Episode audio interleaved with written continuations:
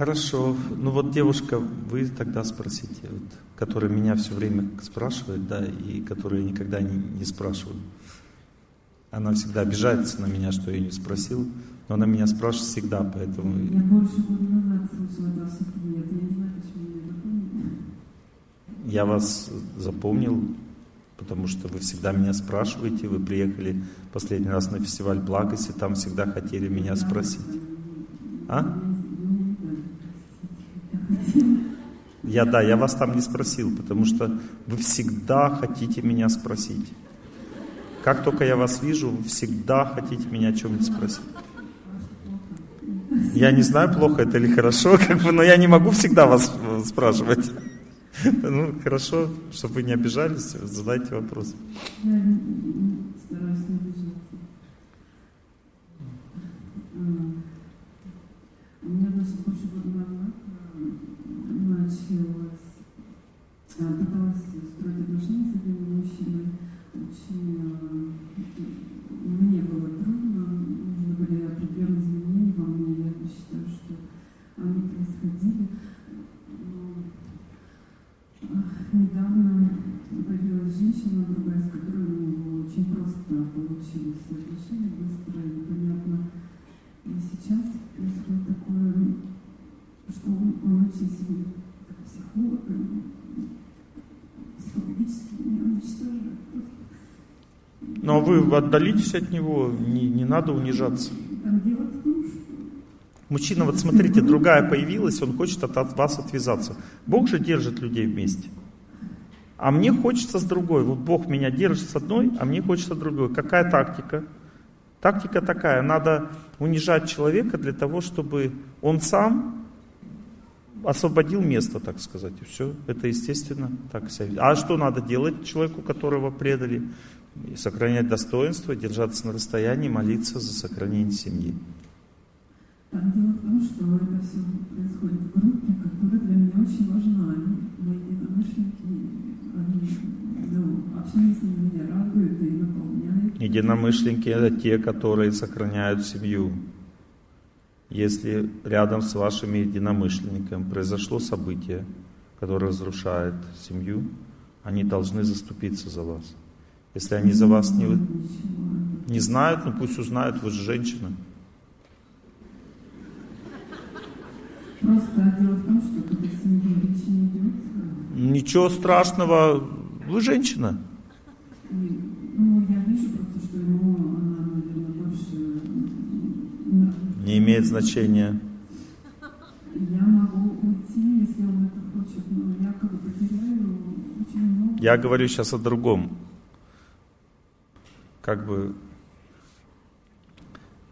э, белом солнце пустыни Абдулла подошел к, к этому, к Сухову и говорит, ты зачем убил моих людей? Такой вопрос ему задал. Понимаете? Вот если есть группа людей, да, вы общаетесь с мужчиной, и вдруг появилась на горизонте какая-то девушка. Все должны знать в этой группе, что она ведет себя нехорошо. И вот на этом фоне он должен принимать уже решение. На этом фоне, который создают от ваших отношений. Зачем нужна группа людей для женщины? Это для нее защита. Мужчина защищен своей силой, а женщина защищена отношениями. Приведу пример. Вот играется девочка с мальчиком в песочнице. Мальчик девочке дает лопатой э, по голове. Что дальше происходит? Девочка идет ко всем остальным и приводит всех к мальчику. Она защищается отношениями, то есть она идет, жалуется на него, все приходят и говорят, зачем ты ее обидел? И он понимает, что не тут-то было, не такая уж она слабенькая. То есть у, него, у нее есть сила, и у женщины сила в чем? В отношениях. Но если женщина не пользуется своей силой, значит она, это ее выбор, это признак слабости или неразумности, как хотите это понимать. Первое, что нужно сделать, если у нее появилась другая, не надо из себя делать Иисуса Христа, понимаете? Вы же просто обычная женщина. Поэтому всем скажите, у меня отбивают моего парня. И что произойдет с женской среде в этом случае? Знаете, женщина? Женская среда всегда сохраняет стабильность. Она набросится на эту девушку. И та сразу поймет, что это как бы не ее добыча. Я хочу дополнить, он скрывал симпатии ко мне. А тогда что вы хотите? То есть он с вами не общался? То есть если даже скажешь, то скажешь... Это значит, вы, вы сами прид, вы, значит, придумали, придумали, что он вас любит, да? Нет. Вот послушайте меня, женщины, послушайте меня теперь внимательно все. Если вы считаете, что этот мужчина вас любит, но он к вам не подходит, не разговаривает с вами, не знакомится, ничего не предлагает, значит вы находитесь просто в иллюзии. Запомнили? Потому что мужчина всегда, когда он любит, подходит, разговаривает, знакомится, что-то хочет. Так устроен мужчина, мы будем сегодня на лекции об этом говорить, о характере. Но если этого не происходит, есть только два варианта женщины, только два варианта. Первый вариант – вы в иллюзии, а это может быть, потому что мужчина иногда смотрит на женщину и смущается. Но это не значит, что он любит, понимаете? Просто бывает, мужчина смущается, но не значит, что любит. Это разные вещи. И женщина видит взгляд такой, что он как бы смущается. Я краснею, я бледнею, да? Вот. Захотелось друг сказать. Вот это уже означает любит. А если просто краснею, бледнею, значит ничего не значит вообще. Да, женщины, пытайтесь это понять. И второе, самое главное, если он действительно любит, но не подходит, значит это не мужчина. Вы можете видеть, вот человек вроде бы мужчина внешне, да? Но если он не подходит, не знакомится, значит, ну, вам, вам это не поможет. Понимаете, да? Потому что вам поможет только мужчина. А если он не знакомый, значит он не мужчина, он мальчик там или как его там можно назвать. Еще девочка пока, а не мальчик. Ну, что-то вот такое какое-то существо, такое как бы, которое само не понимает, что оно значит в этом мире.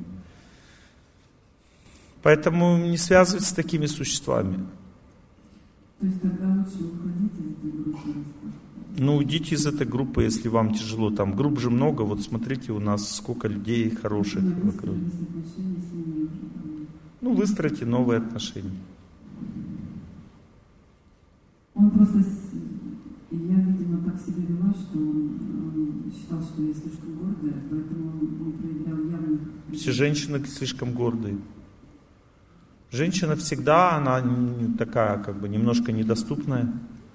Ну, понятно, если, допустим, вам нравится мужчина, и он к вам подходит, говорит, можно с вами познакомиться, и вы ему говорите, пошел вон, просто потому что его, вы любите его, то это неправильный стиль. Такое может быть иногда у женщин. Они проверяют мужчину, насколько любит. То если она пять раз ему пошел вон скажет, и он не, не идет вон, значит мой. Вы понимаете, но это уже слишком, это перебор. Это все равно, что как бы вот мужчине сказать, вот посражайся за меня, если Э, не умрешь, а победишь, я выйду за тебя замуж. Ну это перебор, понимаете?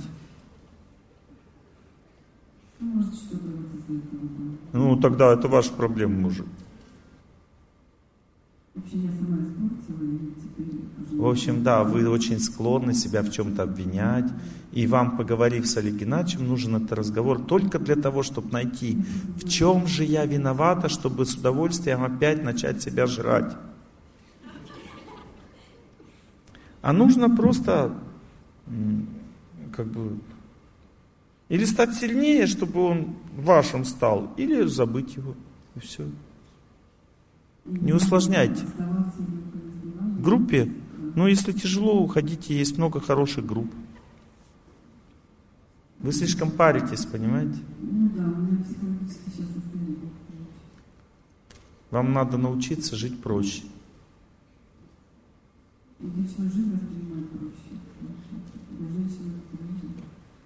Любит или нет, я не знаю.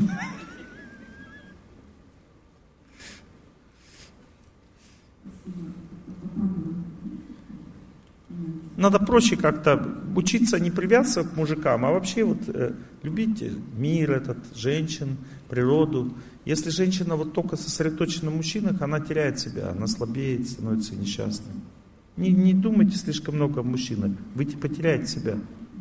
Для того, чтобы выйти замуж, нужно думать о людях, заботиться о них, быть счастливой, самодостаточной. Женщины должны запомнить одну вещь. Или вы слишком думаете о мужчинах, или мужчины слишком думают о вас. Второе, значит, тогда перестаньте о них слишком думать. Уважайте себя, всех любите, заботьтесь обо всех. Если кто-то начал на вас смотреть, как вы, покажите ему, что вы красивая, но что он как бы вам чуть-чуть только интересен, чуть-чуть.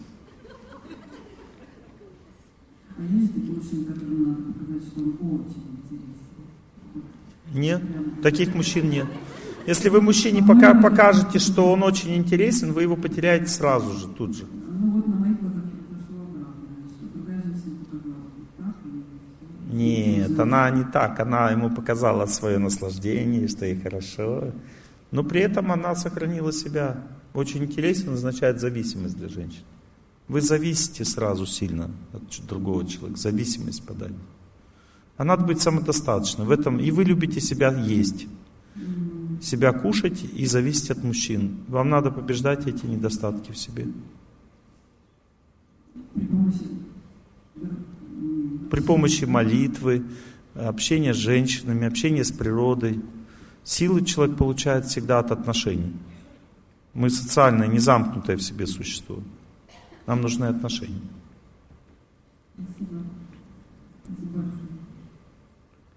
Ну хорошо, вы задайте. У меня вопрос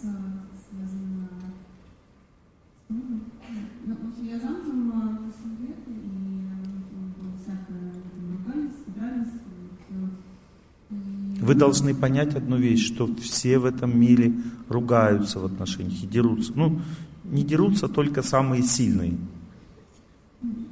Самые сильные, которые могут не драться, они не дерутся. Все остальные ругаются, дерутся. Знаете почему? Потому что близкие отношения между мужчиной и женщиной – это отношения сильных желаний. Больше нигде таких отношений нет, сильных желаний взаимных. Вот эти отношения сильных желаний всегда очень сложные. Когда включают сильные желания, человек теряет себя, самоконтроль, сильно большие требования к другому человеку.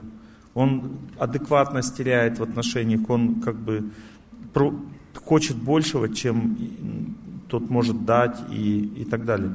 Ну, то есть, и поэтому всегда конфликты, и это означает только одно – неразвитость человека. Вот конфликты с близким человеком означают неразвитость, потому что надо много чего понять, что через него действует моя судьба, надо понять. Ну, это. Значит, легче уже стало жить, значит, легче. Года полтора назад вы мне на лекции сказали, что не идет э, энергия любви, не идет. И я стала выполнять то, что вы сказали. И мне кажется, стало лучше. Но тут еще следующая часть вопроса. Основная, муж очень ну, неспокойный, все время ищет себя, и тут он придумал, что надо ехать в Америку. Он улетел в ноябре, и мы с ребенком должны лететь к нему. Ну, летите, что, нормально. Какая разница? Земля одна же. Есть Ну, он Америка, есть Россия. э, Политубежище, жить лет. э. Полит, ну, езжайте, политубежище, там, все нормально. Мне вот очень страшно. Ну, всем женщинам страшно куда-то ехать. Ну, страшно остаться одной, понимаете? И это тоже страшно. Так вот это самое страшное. Если он уже туда увалил, у вас, в общем, есть два с половиной, у вас есть два с половиной года. Если за два с половиной года вы оставите его одного, своего мужика, то вы его потеряете. И тут у меня еще ввиду вот этого отъезда и нестабильного психического состояния, по всей нарисовался еще давно знакомый, 10 лет. Сейчас бутылкой по башке получу. Я больше не знаю, чем у меня вот бутылка есть я Могу кинуть бутылку. Надо все это забыть, да? Я, к вам пришла на лекцию, почему же поднял руку? Мне, ну, вот, я не знаю, как успокоиться. Я решила молиться, мне не помогает молитва. Я там родственникам, всем близких, там родителей Змея, сладкий вкус, яд у змеи бывает иногда. Кусает и сладкий, в сладком вкусе такой человек умирает. Всегда, когда есть семья, ребенок, появляется влюбленность, это всегда яд, разрушающий жизнь. И я могу даже видеть, как ваша жизнь будет разрушена. Две семьи, когда разрушаются, это еще хуже вообще. Вот два человека сходятся, разрушили две семьи. Шансов быть вместе нет. Счастья от этого никого не произойдет. Дальше следующие отношения тоже будут испытанием. В общем, жизнь полная в судьбе. Что вы от меня хотите? Я вам уже сказал. Все забыла, я я поняла. Надо ехать к мужу всегда. Муж защищает женщину от ее желаний. Я так и всегда жила. Вот и живите дальше, езжайте к мужу, все. Вы думаете, Олег Геннадьевич скажет, в Америку не едь, да? Ну, была у меня такая мысль, а он не сказал, представляете, вот гад-то какой, а? В плане того, что для меня вообще это э, кажется безумие какое-то. Зачем менять страну? Я люблю Россию, я всегда... Для меня тоже кажется безумием. Но ехать надо к мужу. А мы там вообще останемся надолго? Я вот эти пять лет, они меня пугают. Надолго или нет? Сложно сказать. Думаю, что нет. Но ехать надо. Ему надо обломаться в своем желании. Ему? Да. я тоже так подумала, что он не играется в это. И он не играется, он мужчина, он принимает решения и живет дальше, а вы за ним идете в жизни. Ну,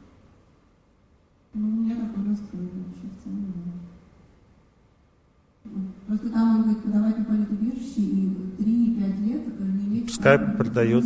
А? Хорошо, поживите там. Родители тут Все, я понял. Надо бросать его нафиг. Оставаться с родителями, любовника себе, вот этого все. Так. Все, такой вариант. Я боюсь этих, вот этого сценария второго. Что тогда вы от меня хотите? Все сказали, спасибо. Я буду переваривать. Есть только один вариант, это ехать к мужу. Больше нет вариантов в вашей жизни.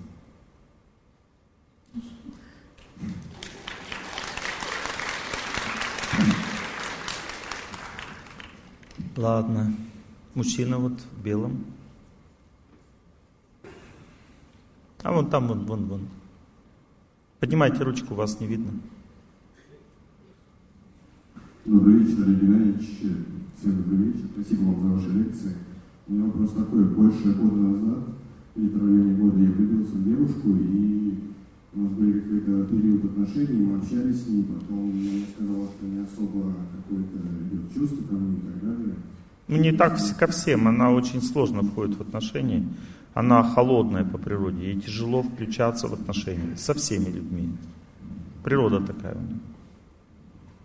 У меня вопрос такой, я понял, что благодаря ей, ну, то есть действует как судьба, и благодаря ей я начал развиваться, двигаться. И вопрос такой вот э, по поводу внешних действий. А внутренние действия мне уже, мне кажется, за какой-то вот еще вот эти первые 30% не до конца прошел, но где-то уже в этой районе. И, соответственно, это понятно, что... Давайте вернемся назад. Она вас отвергла? Ну, как бы, я, как я понял, что вот у нее были, вот как вы сейчас говорили, для этого какие-то вот попытки добивайся меня еще раз, меня отодвигала. Она с вами общается? Да. Она не отвергла, просто она говорит, что у нее к вам больших чувств не возникает, так? Да. Вы это понимаете как то, что она намекает на, на, отношения, на то, чтобы разрушить отношения, так? Да. А я это понимаю совсем иначе. Я считаю, что она хочет, чтобы вы помогли ей развить к себе чувства. И это ее проблема не только с вами. То есть она всегда, ей трудно включить чувства, и а, она именно вам об этом говорит, как жалоба, которую ну, вы должны принять и сказать, да не волнуйся, включится скоро чувство, все нормально будет. Я уверен в этом. Ей это объяснять, доказывать. И тогда она поймет, что вы – это ее человек. Вопрос по поводу вот внешних действий, потому что, насколько я сейчас понимаю, у них сейчас какие-то отношения начались. Другие? Это недопустимо. Если это произошло, сразу немедленно заканчивать отношения с этим человеком. То есть нельзя допускать, то есть надо ей ставить условия, или со мной, или с ним, точка. Если вы допустили и идет вот такое раздвоение у нее в жизни, значит это не ваш человек. Бог вам показывает, что это не ваш человек. Потому что запомните все, ни один человек, какой бы лектор что ни говорил, если вы начали с кем-то строить отношения, не имеет права строить больше ни с кем. Это предательство. Даже если еще нет семьи, никто не имеет права. Если он начал это делать, это значит, что этот человек по природе предатель. И связывать с ним свою судьбу нельзя. Понимаете? Потому что вот это, ну как бы вот эта вот природа предательства человека, это не является какой-то ну, ошибкой, ошибкой, которую можно исправить, понимаете? Это ошибка всей жизни человека. И если вы этого не понимаете, то тогда вы очень сильно пострадаете в жизни. Поэтому если ваш близкий человек с вами ну, так поступает, что она вот еще не, не замужем, если она замужем, вы просто надо как бы найти этого мужичка, сделать ему точный массаж лица, ну то есть помочь им как бы быть не вместе, помочь им обоим. Если она все равно выберет его, значит вы сделали все, что могли. А если нет, значит вы опять сделали все, что могли. Ну то есть вы будете спокойны перед Богом. А в этом случае она просто не понимает как, какой-то очень ключевой вещи в жизни. Если она параллельно двое отношений строит, то вы должны ей поставить условия. И если вы этого не сделаете из слабости вашего сердца, то и не дай Бог она останется с вами, то она искалечит вам всю жизнь. Я сейчас вам, так как мужчина такое существо, он сразу не поверит то, что ему сказали, поэтому нужны какие-то доказательства. Поэтому сейчас мы включим песню. Если сразу разлить и вниз,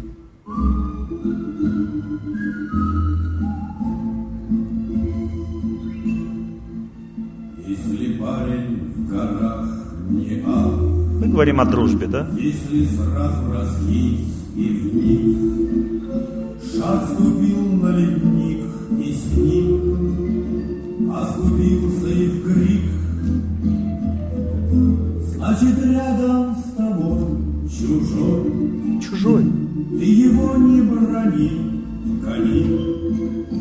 Вверх таких не беру, иду. Про таких не пою.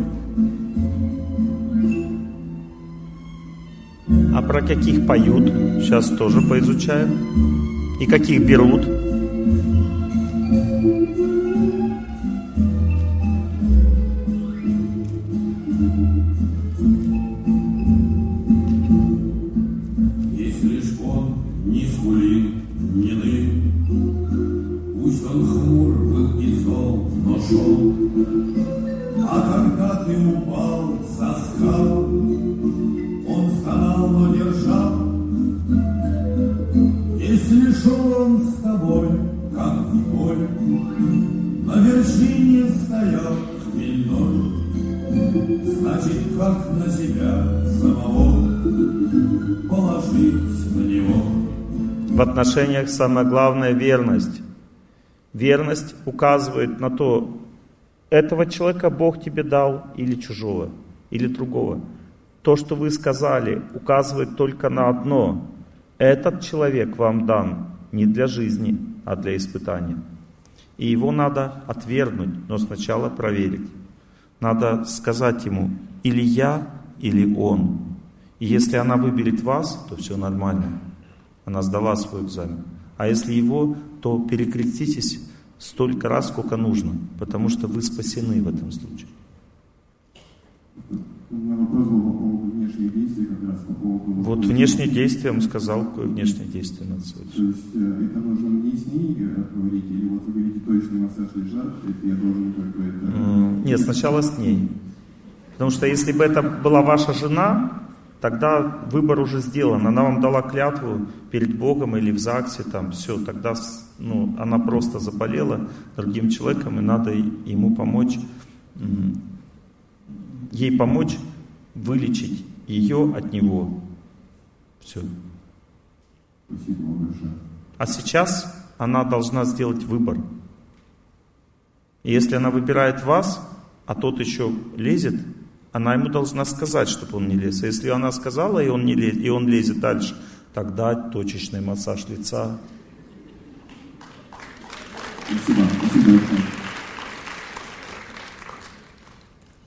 Думаю, что все собрались, да? Организаторы, да? Все. Практически все. Тогда все, вопрос закончим. Я не начинал, пока все не собрались, потому что сегодня у нас будет лекция очень познавательная. И я такие лекции периодически провожу, потому что нужно образование. Мы должны разбираться в каких-то очень вопросах. Это потом станет очень функционально для нас. Итак, у человека есть э, пять психических цилиндров – один – это просто защита, мы им защищены. А четыре связаны с нашим здоровьем. И вот эти четыре психических цилиндра, каждый из них имеет также свой характер. Они связаны с органами и системами организма, и они очищаются – Точно так же, как характер имеет недостатки, эти недостатки, если рассматривать с медицинской точки зрения, это недостатки означают болезни вот этих психических цилиндров. Ну то есть, понимаете, каждый орган в организме страдает, потому что ему не хватает энергии. Вот если, допустим, энергии хватает психической, потому что психическая энергия контролирует все функции организма. Если энергии хватает, ни один орган не будет болеть. Современное представление о здоровье такое, что организм он тупой, и его надо научить. Ну, то есть, вот, допустим, нет гормона какого-то в организме, значит, он тупит просто. Ему надо дать гормон. Если, допустим, в организме нет какой-то функции, надо просто взять, дать ему эту функцию с помощью лекарства, потому что он тупит. А древние представления об организме такие, организм не тупой. Ему не хватает просто энергии на все. Вот, допустим, сердце не работает как надо, потому что ей не, ему не хватает определенного типа энергии. Если эту энергию дать, сердце будет работать нормально, потому что в организме есть возможность понять, как работать сердцу, не хватает сил. Поэтому вся древняя культура людей обучала, как стать сильным. И поэтому не надо было лечить людей. Но так как люди сейчас слабыми стали в разных вопросах, Поэтому их надо постоянно лечить, и это лечение еще делает еще хуже, потому что если, допустим, щитовидной железе давать гормон какой-то, она вообще расслабится, что ей делать? Это врачи об этом знают. Если начали кормить каким-то гормоном щитовидку, забудьте, что она будет работать. Или потом очень сложно ее будет включить. Раз как бы гормон сам вырабатывается, без меня, так что мне париться? Понимаете, так организм думает. Итак, я сегодняшнюю тему вам буду рассказывать таким образом. У нас вот есть эти психические цилиндры. Мы с вами будем говорить, какие виды характера с ними связаны, как это проявляется в отрицательном виде, что в организме страдает и что с этим делать. Нормально? Ну, то есть мы будем не, вот, не просто вот эмоции это то, желание это то, и живите с этим как хотите. Я буду вам рассказывать это в, в ключе взаимодействия этих функций с нами, с окружающим миром и с нашим здоровьем совсем. Так? Нормально? Хорошо. Вы просто должны знать, что я не шизофреник определенного склада. Я просто ученый, в этой области.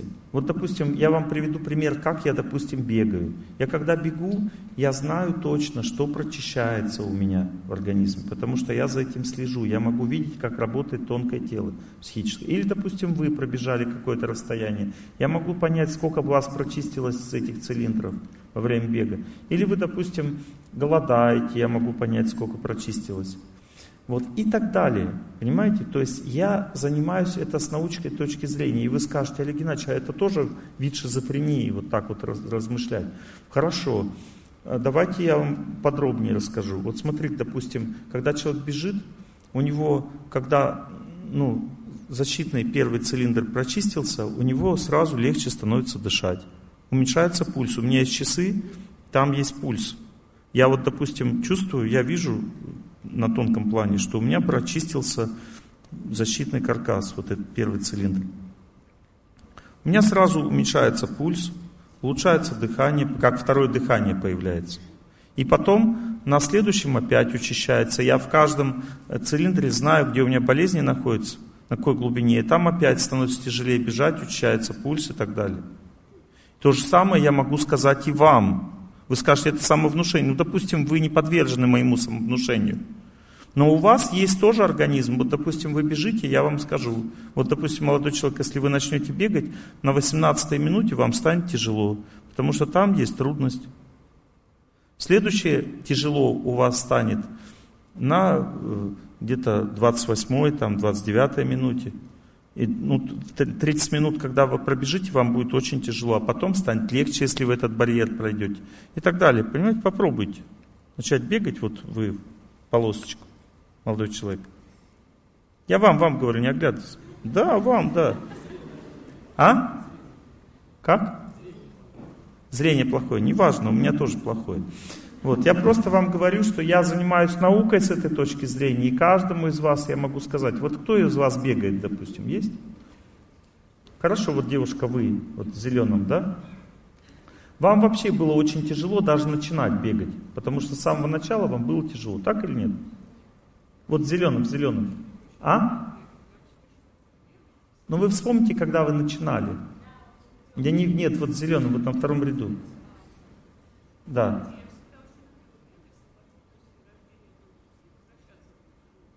Возвращаться было тяжело. Вот я и говорю, с самого начала тяжело. Следующее тело, тяжело у вас начинается где-то на 21 на 22 минуте. Так? Когда вы это проходите, то дальше можно бежать где-то до 40 минут спокойно, 38-37 уже жесть. И там уже тяжело. И, наверное, вы больше не бегаете, да? 40 минут и все, и приехали. Вот, если будете больше бегать, там тоже есть свои закономерности. Видите, еще раз, я почему вам сейчас это всем рассказываю, потому что в зале есть люди, которые думают, блин, что это я, зачем сюда пришел на эту лекцию? Какой-то странный человек, у него какое-то шизофреническое мышление. Есть разные виды науки, понимаете, я изучаю ну, тонкое психическое строение человека. Это, это наука, понимаете, она мне дает возможность читать лекции вот эти по семейным отношениям, потому что это то же самое. Просто сейчас я это буду вам говорить с позиции уже не отношений семейных, а нашего характера. Вот и все. Понятно? Итак, если вы как бы уже поняли, что можно послушать, тогда приступаем. Да? Потому что то, что я буду вам рассказывать, это для вас будет новая информация, непонятная сначала. Но потом, когда вы все проанализируете, вы поймете, что ничего здесь такого странного нет. Итак, а, первый психический цилиндр –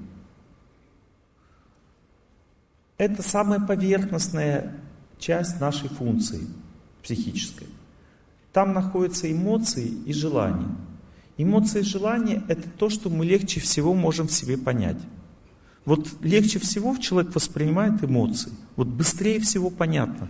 Понимаете, потому что есть еще мысли, там непонятно, что за мысли. Вот какие эмоции у человека, у любому человеку понятно. Вот, допустим, я с кем-то общаюсь, и он такой, у него положительные эмоции по отношению. Понятно? А какие мысли, не факт. Вот, допустим, ты общаешься с политиком, есть политики, да, люди, они вот, ну, они должны скрывать мысли, иначе страна может погибнуть, понимаете? Но эмоции у них у всех положительные. Они обнимаются друг с другом, и как приятно же, правда? Но мысли какие, не факт, что они будут положительны. Мысли это уже глубже. А дальше еще есть воля человека, она еще глубже, чем мысли находится. Какую волю, как бы, может человек даже думает о тебе хорошо, но воля у него по отношению к тебе злая. Понимаете?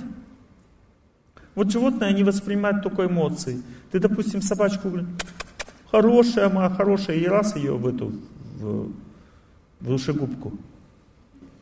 И она такая поверила. Почему? Потому что она собачка.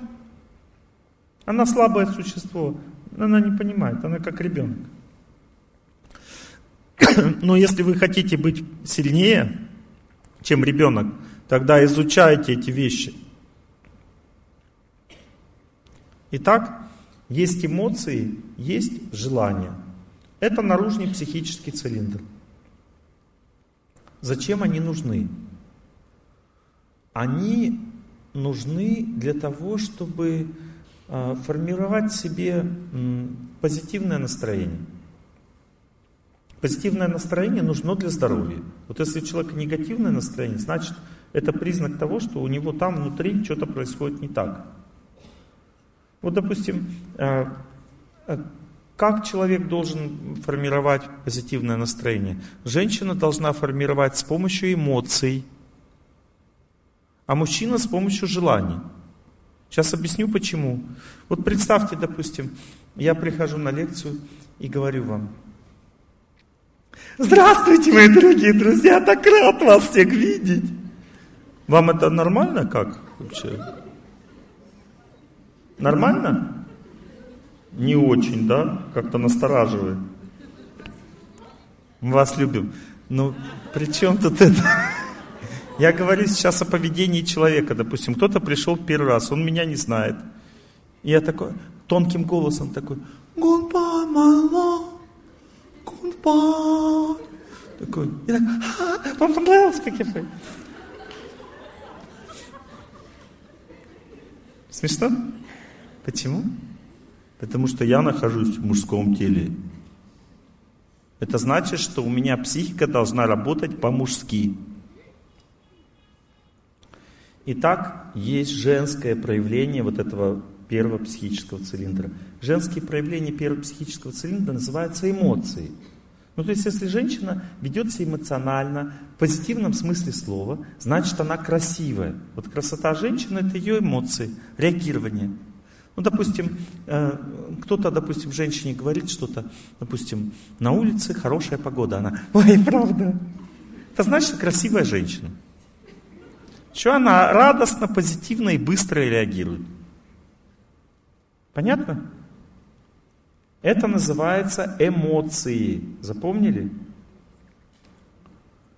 И у, у женщин в эмоциях подвижная природа. Что значит подвижная природа? Это значит, что а,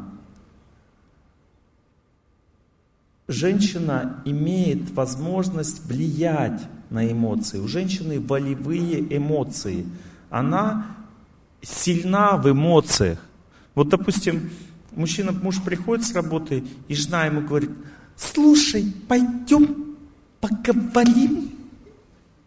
Ну, то есть это уже не позитивные эмоции, да? А мужчина, у него слабые эмоции, ему тяжело. Он говорит, давай завтра. Сегодня я устал. Почему? Потому что она на него давит своими эмоциями. То есть у женщины сильные эмоции. Понятно? Это ее сила женская. Она эмоционально сильна.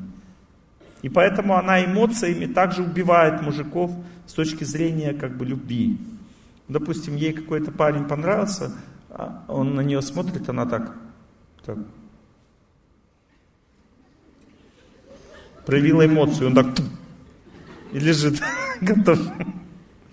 Он не может терпеть, это ее сила женская. Женщина сильна эмоциями. Но желания у женщины имеют зависимую природу. То есть эмоции она проявляет активно и сильно. Она радостная, сильная в эмоциях. Но в желаниях она ждет. Ну, то есть у женщины желания сильные или слабые? Сильные. Но в желаниях она ждет. Она не может их сильно проявлять, потому что она женщина. Вот представьте, допустим, женщина подходит к мужчине и говорит, я хочу с вами познакомиться. Ну, сильное желание у нее. Он сильно хочет познакомиться. Он тогда как, что произойдет, какой эффект? Он испугается. А? Подальше пойдет. Он испугается, потому что странно как-то. Вот. У мужчины эмоции ему имеют а, зависимую природу. Эмоции мужчины зависят от женщины. Поэтому мужчине так тяжело, когда женщина в семье проявляет негативные эмоции. Вот когда женщина проявляет негативные эмоции, мужчине надо держаться от нее подальше. Это мудрый. Вот как определить, мудрый же мужчина или глупый? Глупый мужчина, когда женщина проявляет негативные эмоции, лезет к ней и получает что? Фашист гранату. Вот. А мудрый мужчина, если он увидел, что женщина проявляет негативные эмоции, он не подходит к ней в это время. Почему? Потому что он знает, что женщина, она не может поменять в себе эмоции. Какие есть, такие есть. Но она может их сильно проявлять. Ну, то есть проявлять она сильно может, а вот менять ей тяжело. Вот сегодня у нее хорошие эмоции, а завтра какие-то другие. Как женщина может менять эмоции свои? Ну-ка, женщина, думайте, думайте, как может она менять? А? Можно. Как?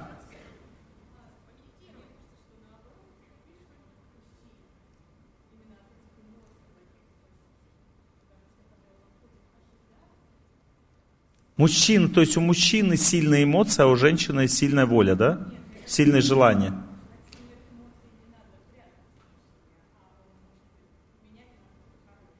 Да, то есть, ну, конечно, если у вас хорошие, то не надо прятаться мужчине от сильных эмоций женщины. Если женщина к нему настроена благосклонно, а если женщина так не настроена, то ему капец. Поэтому я и говорю, что мужчине лучше быть осторожным с женщиной, которая имеет негативные эмоции.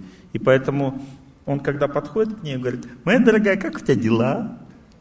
И если она ему, допустим, скажет, мой дорогой, у меня плохое настроение, но так все нормально. Это значит, она говорит, помоги мне поменять эмоции. И тогда он помогает.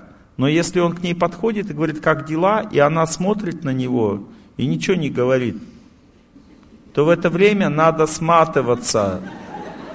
Это я вам говорю как мужчина. Потому что вы не мужчина. Понимаете, вы можете подумать, ну как бы это твоя обязанность мне поменять эмоции, если мне плохо. Не факт. Если женщина настроена негативно, то мужчина будет уничтожен ее эмоциями. Поэтому надо валить оттуда, с этого места. Понятно, да? Или нет? О, о ему понятно, вот рядом он кивает.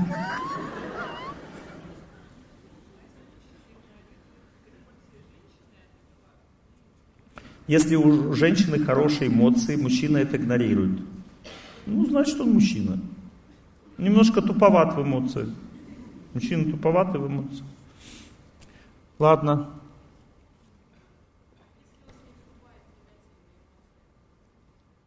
Он вступает в негативные эмоции. У нее хорошие эмоции. Это называется желание, это немножко другое. Вот смотрите, у мужчины волевые желания и зависимые эмоции. Вот, допустим, если у мужчины нет воли, негативной воли по отношению к жене, тогда ей поменять его эмоции легко. Вот, допустим, он пришел, и у, нее, у него правильные эмоции по отношению к жене, зависит, ну то есть правильные желания. То есть он доброжелательно настроен к жене. И у него, допустим, плохие эмоции. Поменять его эмоции жене вот так. Ну, допустим, пришел к работе расстроенный муж, но он позитивно к жене настроен. Она его обняла, поцеловала, вот, и все.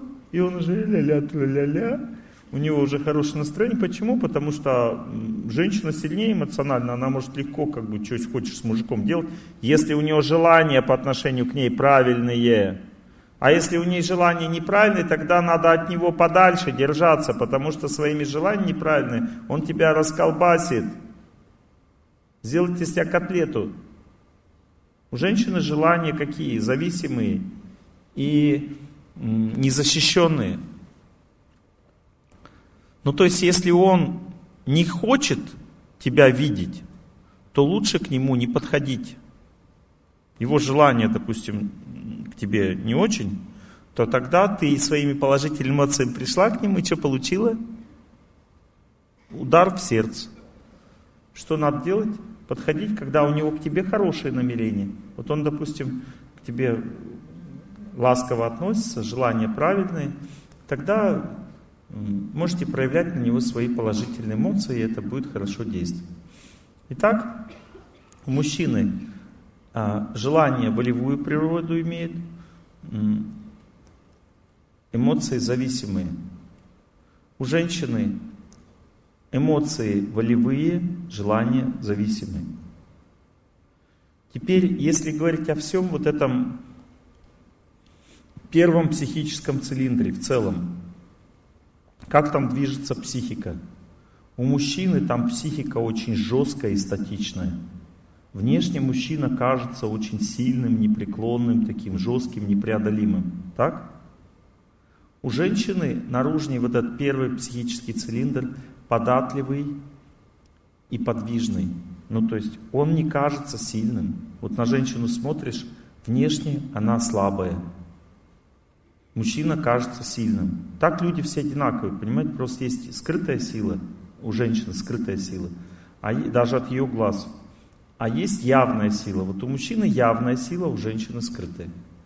Первые два психических цилиндра – это внешние цилиндры, а два остальных – это внутренние. Итак, мы разбираем самый наружный. Что значит негативные проявления этого психического цилиндра?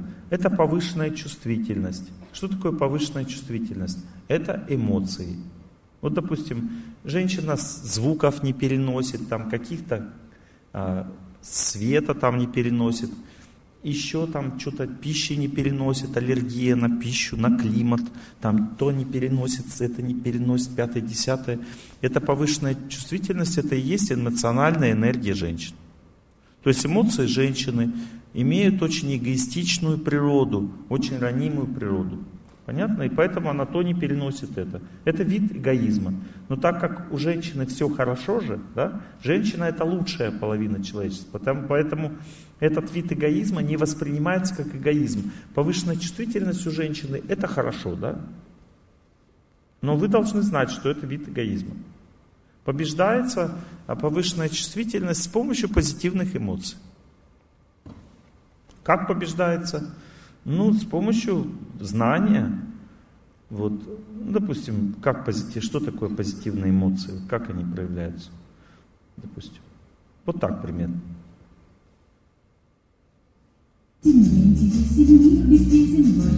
Этот закон давно известен, интересен мир без песен, но если даже идет. Позитивные эмоции.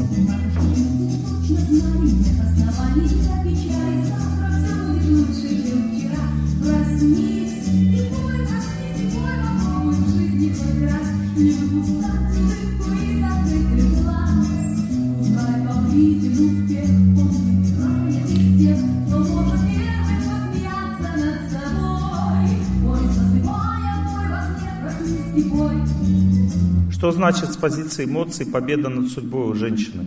Пой засыпая, пой во сне, проснись и пой. Ну, то есть победа над эмоциями с помощью пения, с помощью радости, с помощью видения дождика, который нравится, с помощью м, видения добрых людей. То есть надо сосредотачиваться на том, что тебе приносит счастье. Позвонила подружке, порадовалась ей, которая тебе нравится. Не звони, которая не нравится, когда у тебя негативные эмоции. Вот. А, посмотрела на улицу, если нравится погода, смотри, не нравится, посмотри на то, что нравится. Ну, то есть, чтобы эмоции были позитивные, надо искать силу, надо копить силу, потому что если эмоции негативные, они что делают? Они притягивают к себе тоже силу. Понимаете, негативные эмоции заставляют смотреть на плохое. Поэтому, когда, допустим, негативные эмоции, хочется пойти посмотреть на дождик, такой печальный, поразмышлять о том, что все плохо, это тенденция к этому есть. Но если вам этого не хочется, как вы мотаете головой, значит у вас правильный настрой, значит вы выработали правильные привычки. Женщины, запомните, если вы не вырабатываете в себе позитивные эмоции, то вы не будете красивыми. Вот внешняя красота женщины зависит именно от этого. Надо всегда быть благопри... благожелательно настроенной по отношению к этому миру, ко всему. Потому что ты женщина, родилась женщиной, значит, люби мир. Кстати, вот это рекламная пауза. Книга для мужчин. Знаете, почему я сейчас говорю? Потому что я знаю, что книга для мужчин интереснее всего кому? Ну, мужчины тоже должны почитать на всякий случай, потому что все-таки но для мужчин я написал. А вот это вот разные, э, люди же любят такие истории, всякие притчи. Вот эта книга из этого написана, она э, ключ от семи дверей, там притчи, истории всякие, вот это такое. Что-нибудь сказки всякие, такое вот чтобы интересно было. Можно было кому-то что-то рассказать, детям, допустим. Рекламная пауза была. Итак, повышенная чувствительность, раздражительность – это все негативные эмоции. К чему они приводят? Они приводят к тому, что страдает красота женщины, красота. То есть страдает кожа, слизистые оболочки, капилляры, кишечник – половые органы, бронхи, и возникают ОРВИ и ОРЗ от негативных эмоций. Именно от эмоций, понимаете, возникают вот эти вот вещи, все грипп, вот эти вот все дела. Это болезни, связанные с первым психическим цилиндром. Поэтому первый психический цилиндр самый доступный Поэтому очень быстро на него происходит воздействие. Поэтому грипп так быстро воздействует на человека, потому что доступ очень быстрый. Вот в последнем психическом цилиндре, четвертом, там связь идет с нервной системой. И доступ туда очень слабый. Поэтому если человек заболел психическим заболеванием, вылечить очень трудно. Но и заболеть непросто. Надо много человеку сделать чего, чтобы он заболел. А вот здесь все очень быстро, потому что это самый наружный первый психический цилиндр. Упрямство – это уже желания неправильные. Видите, больше упрямства проявлено у мужчин. Вот мальчика возьмите, допустим, девочку, она капризничает. А мальчик чем занимается? Упрямится. Вот девочка говорит, мне это не нравится, мне то не нравится, это не нравится. Вот. А мальчик чем занимается? Он молчит просто. И делает то, что ему хочется. Потому что у него желание, у него не эмоции. Понятна разница? Кстати, насчет желаний и эмоций, я вам хочу поставить одну зарисовочку. Она очень, ну, очень хорошо ее послушать, чтобы понять глубину жизни человеческой. Хотите такую зарисовочку для глубины жизни? Просто недавно мне ее сбросили. А, мне очень понравилось. Я тоже хочу вам дать послушать, но я немножко в другом ракурсе вам его покажу. У, у девушки, ну, у женщины была такая судьба. Она а, потеряла мужа, очень хорошего человека в своей прошлой жизни. Потом очень долго жила одна и не могла выйти замуж, потому что она не могла встретить такого человека, которого она потеряла. Это то, что я у нее увидел. А вот то, что, а теперь то, что увидите вы. И для кого-то это будет приколом, а для кого-то мудростью человеческой жизни. Послушайте внимательно. Я даже, может быть, видео вы, вы увидите с компьютера. Сейчас у нас такая... такая такая рекламная пауза. Вот зачем тебе муж? Мужа хочешь? Он будет. Вот видишь, вот видишь, мама выросла и нашла себе мужа. И ты вырастешь и найдешь мужа. Ты так сильно хочешь замуж, да? Ты думаешь, замужем хорошо?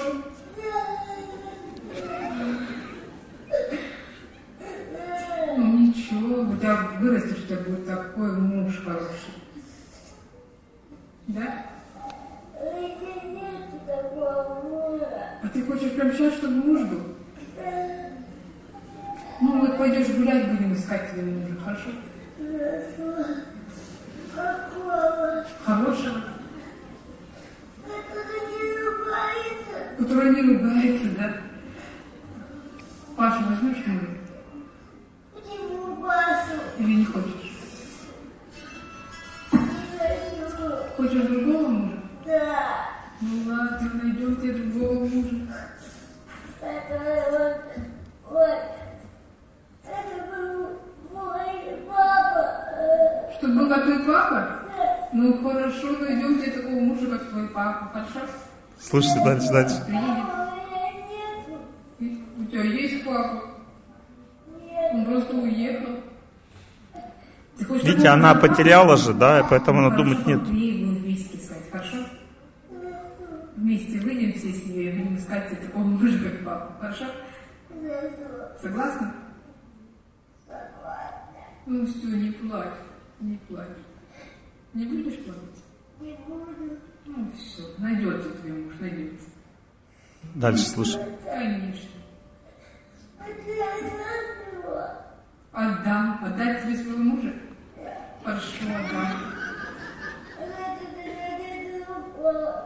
Да. Я? А тебе отдать моего мужа, а, ты- а себе найти другого? Ну давай я тебе просто своего мужа отдам. Нет, не буду искать. Буду без мужа.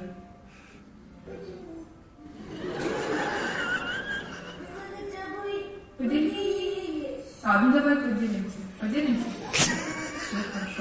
Приедет, поделимся. Да? Договорились?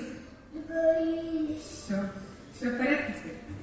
Ну все, значит ждем папу. Да? Ну хорошо. Женщина, видите, жен... с самого рождения эмоции, да? Вот сейчас вы, вы что сейчас видели? Эмоции. Эмоции это э, глубокая вещь или нет? Эмоция это очень поверхностная вещь, но она передает очень глубокие вещи. Понимаете? То есть сейчас вы, вы все смеялись, улыбались, но вы не знаете, что находится в сердце у этой маленькой девочки.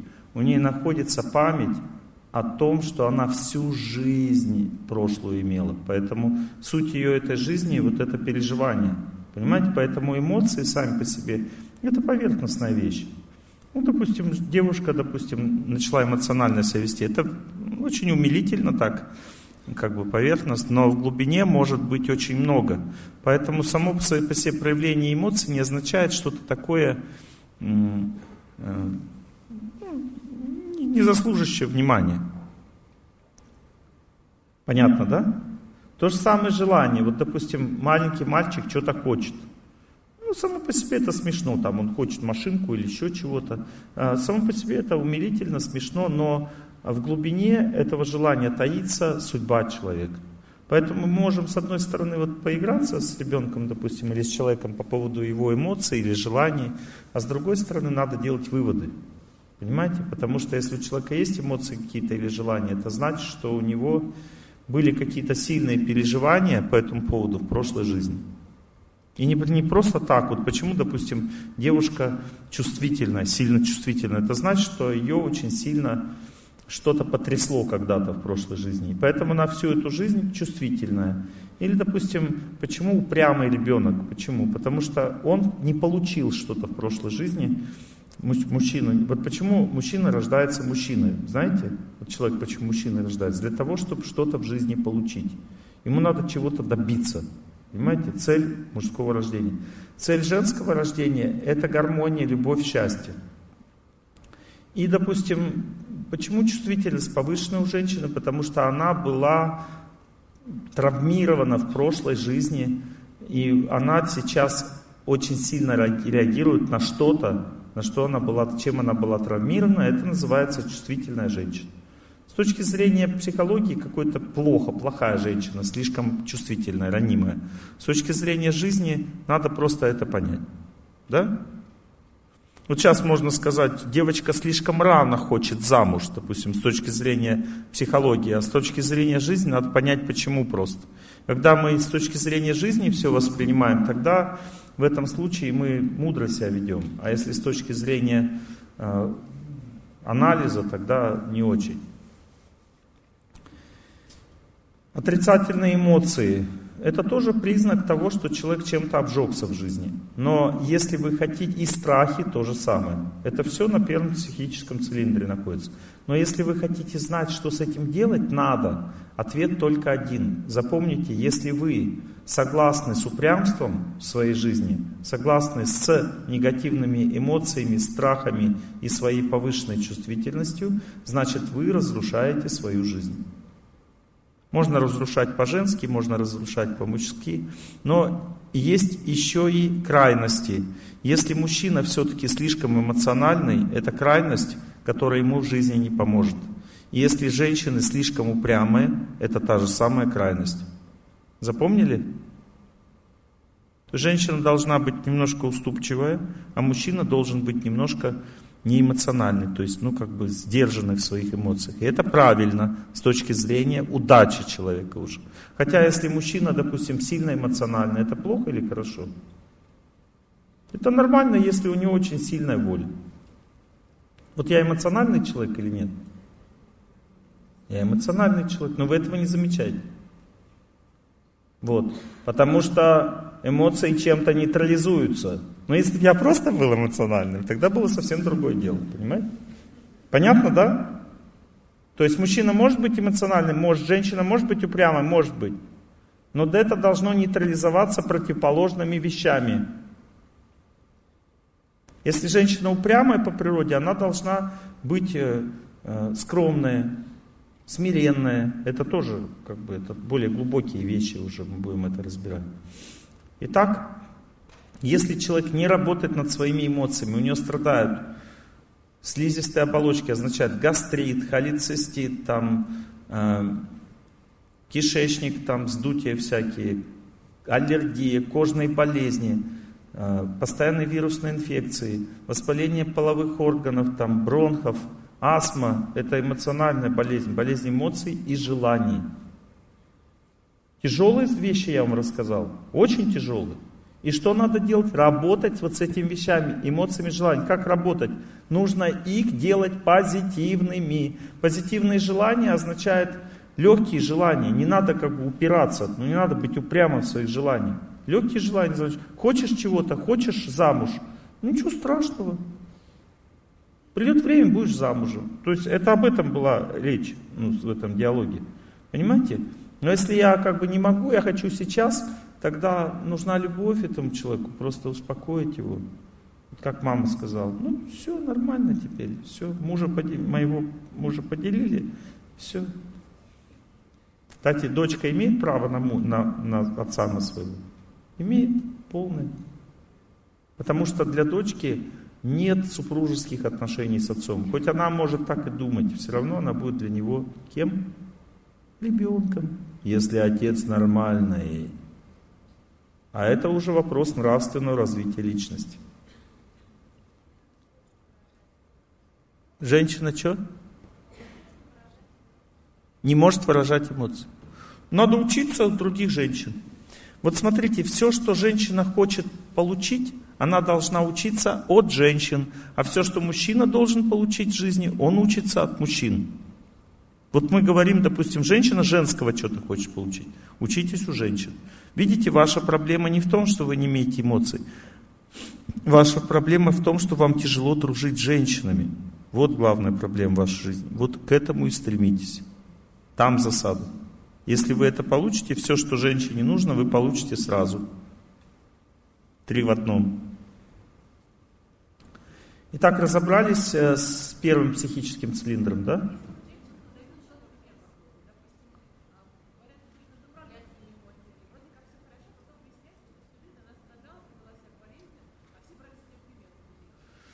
Это хорошо. Вот смотрите, допустим, а, с Геннадьевича берут себе пример, там, допустим, да, но у меня была тяжелая жизнь в плане отношений, то есть я сражался, вот, иногда терпел поражение, понимаете, почему? Потому что все психологи немножко психи. Ну, то есть, когда у человека есть какая-то трудность, он, если сильно с этим работает, он может помочь и другим. Ну, то есть, представьте, у человека все хорошо в жизни, в личной, что ему в ней разбираться-то? Разбирается тот, у кого плохо. Ну, то есть, если есть у человека тяжелая судьба, он сам ее победил в себе, он может помочь другим. Поэтому не надо обвинять ее в том, что у ней там были какие-то трудности. Надо смотреть, как она сейчас с этим. Следовать примеру хорошо, если человек справился с тем, что у него было. А если не справился, что следует примеру? Но еще раз повторяю, то, что было в прошлом, не надо на этом делать акцент. Потому что прошлое – это прошлое. Все люди, которые имеют какую-то победу в жизни, они все в прошлом имели поражение. Только на основе поражения можно сделать победу, потому что иначе нечего побеждать. Человек расслабляется, если нет трудностей. Понятно?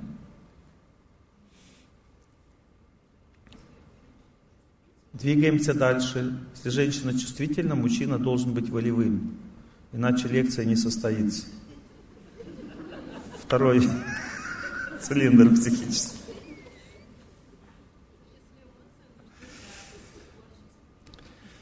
Вот. Э, итак, второй психический цилиндр. А, первый. Смотрите, первый. Лечится тремя способами. Вот, вот есть эмоции, есть желания, да? Как их вылечить? Три вещи всего надо делать. Первое, это 20 минут, 20, 40 минут бега или 80 минут ходьбы. Женщинам легче ходить, тяжелее бегать. 80 минут ходьбы или 40 минут бега. Почему 40, а не 20? 20 минут очищают один цилиндр, потому что есть еще защитный цилиндр. Понимаете? И у него только защитная функция. У него нет вот этих всех тонкостей, там, характера, эмоций. Это просто защита человека. Как он работает? Вот у человека есть определенное терпение. Вот, допустим, женщина имеет терпение.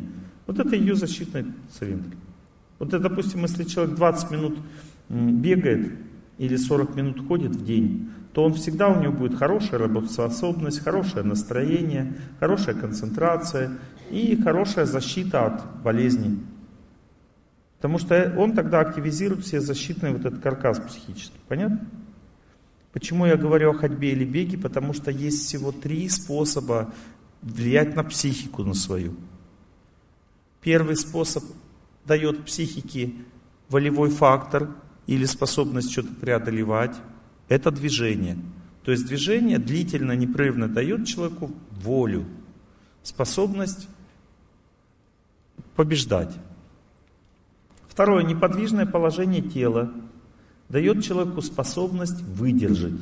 Чувствуете разницу, побеждать или выдержать? Вот, допустим, мужа не надо побеждать, его надо выдержать. Если ты начинаешь побеждать, то он, ты его теряешь. Выдержать. Это статические упражнения. И, ну, допустим, стоять неподвижно. Или там, сидеть как-то в лотосе там, и так далее. Вот. И третий, третий вариант очищения психики – это пост на воде. Запомнили? Есть замена этим психическим функциям всем. Все вам скажу, вы сейчас не торопитесь. Заменой является следующее. Если вы хотите заменить длительное движение непрерывное, но, ну, как бы вам, вот, допустим, вы не можете длительно двигаться, потому что вы болеете, но вам нужна воля, да, вам нужна этот волевой фактор, тогда вы идете в баню и паритесь просто. Понятно? А, жар или солнце заменяет волю. Солнце, солнечная энергия заменяет волю. Поэтому люди, южане, они какие? Они имеют сильные желания. Или бери мою дочь замуж, или уходи сюда. Сильное желание очень. Солнце так действует. Дает волю, активность психическую человека. Хорошо это или плохо? Хорошо, сильное желание. Видите, все улыбаются, смеются, потому что сильный человек, это радостно всегда. Итак, если вы хотите заменить терпение, статическое упражнение, тогда это вода. Вода заменяет. То есть вы в воде находитесь, у вас терпение вырабатывается. А пост на воде заменяется с помощью разгрузочных дней. Например, можете просто на фруктах сидеть или на соках, если поститься не может. Получится такой же эффект. Пост что человеку дает? Пост дает чистоту. Вот, допустим, токсины внутри – это грязь. Или, допустим, э, плохой поступок совершил, допустим, изменил жене – это грязь. В доме грязь, допустим. Любая грязь лечится очищением, правда? И это пост. Пост убирает грязь в мыслях, допустим, грязь в сознании не дает возможность видеть будущее. Вот как увидеть будущее, предчувствие, что было? Нужно поститься. Пост развивает предчувствие, развивает понимание, что происходит в мире. Вот, допустим, сейчас в мире что происходит? Грязь.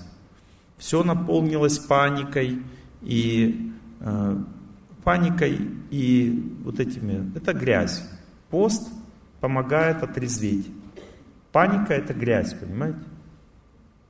Вот что сейчас происходит на земле? Ну, немножко судьба на землю надавила. И сразу все пошло в расколбас, правда? Вот на всю землю судьба. Иногда судьба давит на одну страну, иногда она давит на одного человека, иногда она давит на семью, а иногда на всю землю. И сейчас судьба надавила на всю землю. Вот и все, что произошло. Это называется просто объем работы для всего человечества. Поэтому все человечество должно в каком состоянии быть? Позитивном. Не надо паниковать.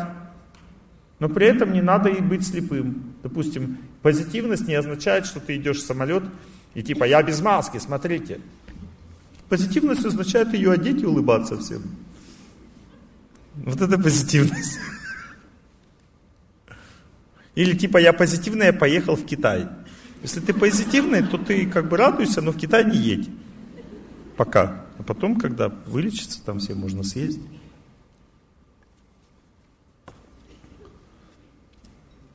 Второй психический цилиндр связан с мыслями. Кстати, а, все, что связано с женской энергией, находится у человека слева. Эмоции находятся слева. Связаны с левым глазом, с левым ухом, с левой ноздрёй. Вот слева. Энергия эмоций слева находится. А желание справа. Понятно? В левом кончике, в наружном кончике глаза лево видны эмоции человека. А в правом желание. Вот, допустим, перед вами молодой человек стоит, он там ля-ля, тру-ля-ля, с вами эмоции проявляет, да? Смотрите на, на его желание в правый глаз, не смотрите на его эмоции. Потому что если вы увидите, что у него желаний по отношению к вам нет, что с ним общаться? Женщине от мужчин нужно что? Эмоция или желание? Желание, конечно. Он эмоции проявляет, замуж не берет. Нафиг он нужен? Нужно желание. Понятно? Если он ля-ля ля ничего не значит. Важно желание. Поэтому, женщины, еще раз повторяю вам, если вам кто-то понравился, и он за вами не ухаживает, не добивается вас, ну, как бы, подарите ему весь мир. Не надо с ним связываться, понимаете? Это не тот человек.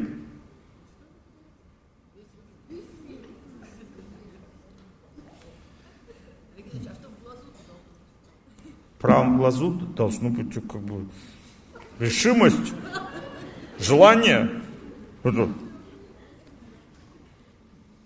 Я не прекрасен, может быть, снаружи, Зато душой красив наверняка. А?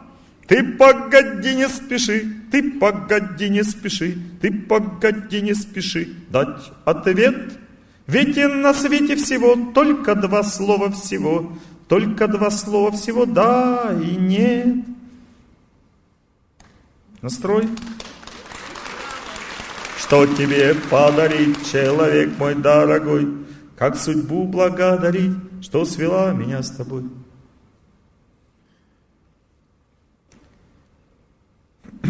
Второй психический цилиндр, мысли слева, это женская, мысли это женская энергия. Если женщина много думает, то думает, все думает, это и нормально для нее. Главное, чтобы мужик много не думал.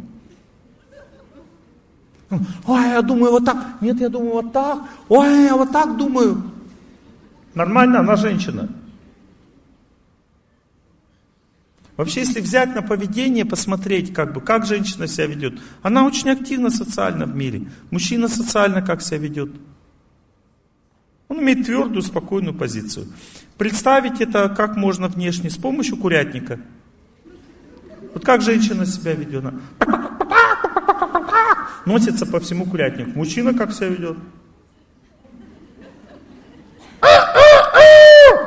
И все курицы сразу раз.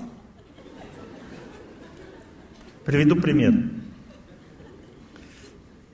Разок в Казахстане, а там очень люди имеют очень сильные эмоции и желания. Восток. Когда в Астане закончилась лекция, то все женщины ломанулись за цветами. Ну, то есть это слово очень подходит. Именно ломанулись за цветами, и они начали сметать стол, за которым я сижу. Ну, то есть, как бы... И каждый хотел себе, чтобы... И в это время один мужчина просто крикнул. Крикнул такой. Вы что делаете? Казах. Представлять, там было женщин, наверное, 200. И они все раз такие. И замерли. Всего лишь на секунду. А потом опять. Понятна разница функциональная? То есть женщина имеет желание, она живет. Веды объясняют, что женщина это река жизни, а мужчина берега, он сдерживает вот это желание жить. Женщина живет, она проявляет эмоции, желания, мужчина сдержит. И берега должны быть какими? Не слишком узкими, но слишком высокими, да? Тогда будет круто. Она может наваливаться на них, течь как хочешь, там подмывать их, да? Когда они крепкие, как бы она подмывает их, течет, все. Классно. У меня муж хороший, означает, его можно пилить, там, обижаться. Ему ничего не делается. Хороший, значит, муж. Так или нет, женщина? Так. Женщина живет, она как бы пилит э, мужа, как бы обижает, она живет. Это ее, ну, она должна жить. А мужчина что должен делать? Сдерживать как бы, течение реки, направлять его в нужное русло. Все так веды описывают взаимодействие мужского и женского начала. Поэтому петух, он стоит, сдерживает. Да? Он крепкий, твердый такой, величественный. А женщины живут, они бегают, как бы живут. Иногда они не бегают, курочки не бегают иногда. Что это значит? Это значит, что они снесли яичко. В это время они ку, вот так, медитативный настрой. Если женщина перестала бегать, да, эмоционально себя вести, это значит, она забеременела. Это первый признак. И беременна она такая, выстывает. Ку. Все, значит, забеременела. Эмоций немного уже так. Ходит спокойно. Все, значит, забеременела. Итак, мысли с левой стороны, настрой с правой стороны. Мысли это женская энергия, настрой мужская. Мужчина настроен, на что настроен? Воевать там. Какие у него мысли, неважно, он настроен воевать. Или настроен наказать. Или настроен не наказывать. Или настроен жениться. Важно для мужчины, важно что? Настрой. Важно? Женщины важно? Вот точно так же, как мужчине важен настрой, для женщины что важно? ее мысли. Если она не о том думает, это может быть иметь плохие последствия. Понятно? Мысли. Итак, э, у мужчины настрой имеет волевую природу, а мысли зависимую. Запомнили? Мысли у мужчины меняются, воля не меняется. У женщины мысли волевые, а воля зависимая, настрой зависимый, настрой. Женщина настраивается, как муж настроился. Вот она, муж настроился, она рано или поздно все равно будет настраиваться так, как он. Но мысли у нее при этом свои. Вот, допустим, куда едем? Вот, допустим, мужчина говорит, едем на курорт. Женщина, допустим, не хочет на курорт. Мысли у нее будут свои, но она поедет. Почему? Потому что такова воля. Че? Как в Америку не хочу, но надо. Она думает, не хочу, не хочу в Америку, а ехать надо. Понятно? И я сейчас функцию как бы его мужа, ее мужа выполняю. Я говорю, ехать в Америку. Она. Все. Ну, то есть ей не хватает воли просто. Она хочет ехать, как бы, знает, что надо ехать, а мысли не дают, мысли не дают. Вот. Но это нормально для всех женщин. Так женщины устроены. Они думают по-своему, а делают так, как надо. Билеты купили, все нормально. Хорошо. Понятно, да? То есть, э, и, и некоторые женщины подходят и говорят, Олег Геннадьевич, что мне делать со своими мыслями? Надо рождаться в мужском теле. У мужчин мысли стоят иногда вообще. С ним вообще ничего не надо делать. Просто встают и стоят. Не двигаются. Они, женщины подходят и говорят, о чем ты сейчас думаешь? Это глупый вопрос. Потому что, скорее всего, ни о чем. Он не думает, а настраивается. Понимаете? Эта женщина думает. Ой, это так или не так. И она все обдумывает. Женщина у ней э, подвижная природа воли. То есть воля постоянно, то есть настрой у нее постоянно, э, настрой у нее зависимый, а мысли волевые. Ну, то есть она настраивается так, как ее настраивает среда, женщина.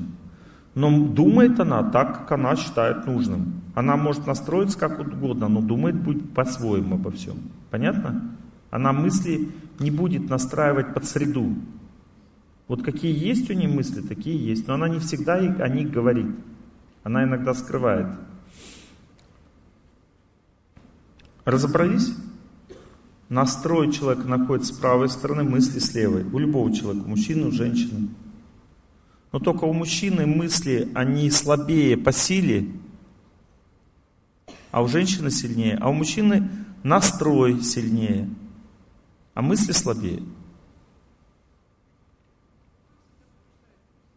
Нет, иногда мысли побеждают.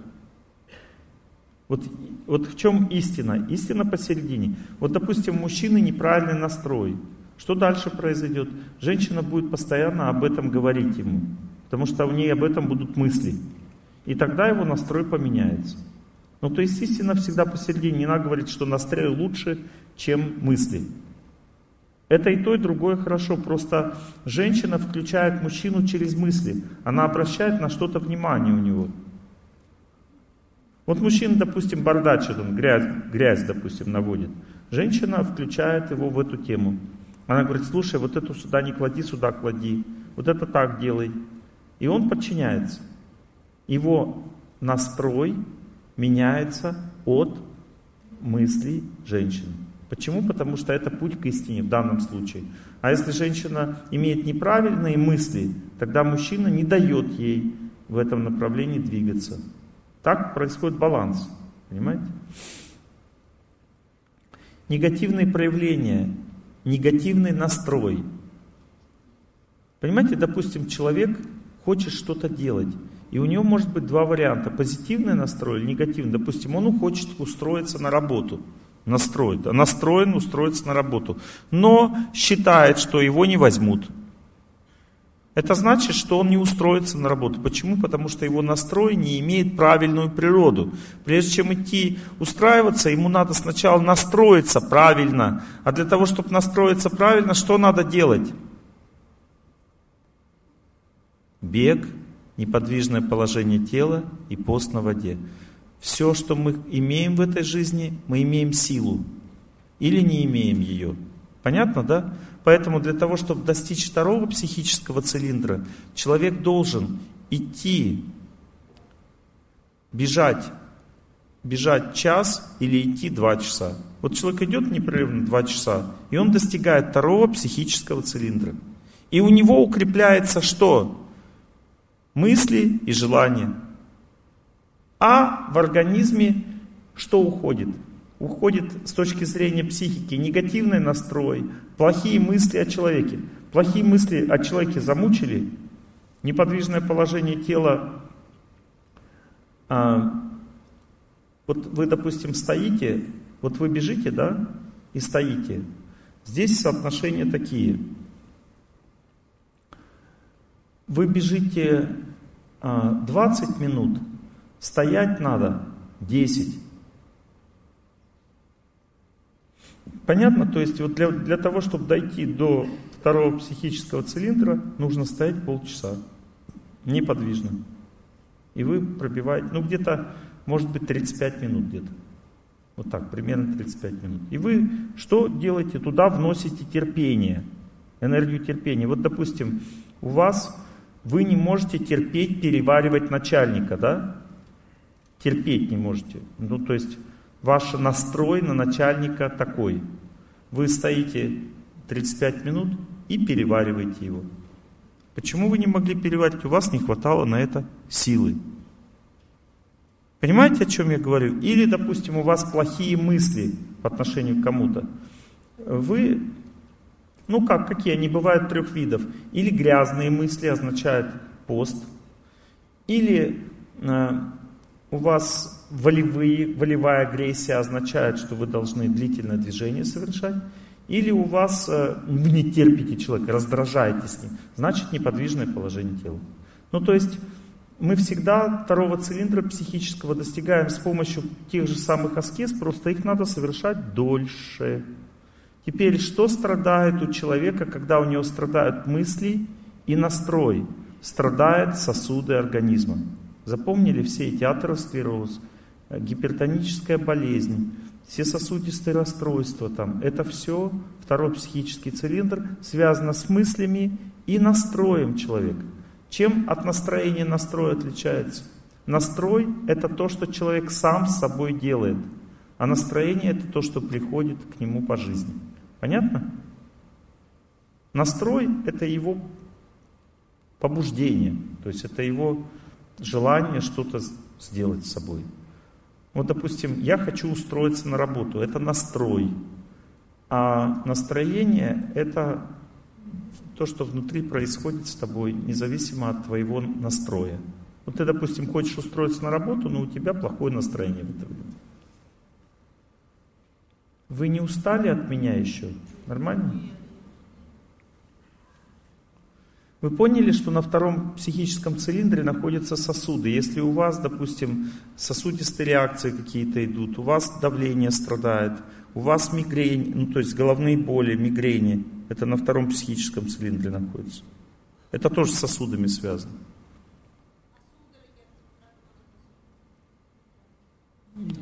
Да, на втором психическом цилиндре находятся также мышцы и суставы. Сосуды, мышцы, суставы.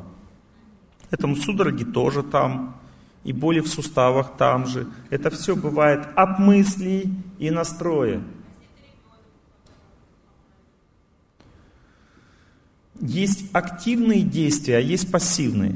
Вот, допустим, мысли горячие, да? Человек вот как поправить, допустим, суставы страдают, и смотришь, ребенок постоянно думает негативно значит, он ребенок, он не будет сам длительно двигаться, не будет неподвижно стоять, поститься. Значит, мы включаем а, не активный способ победы, а пассивный. А пассивный способ это какой?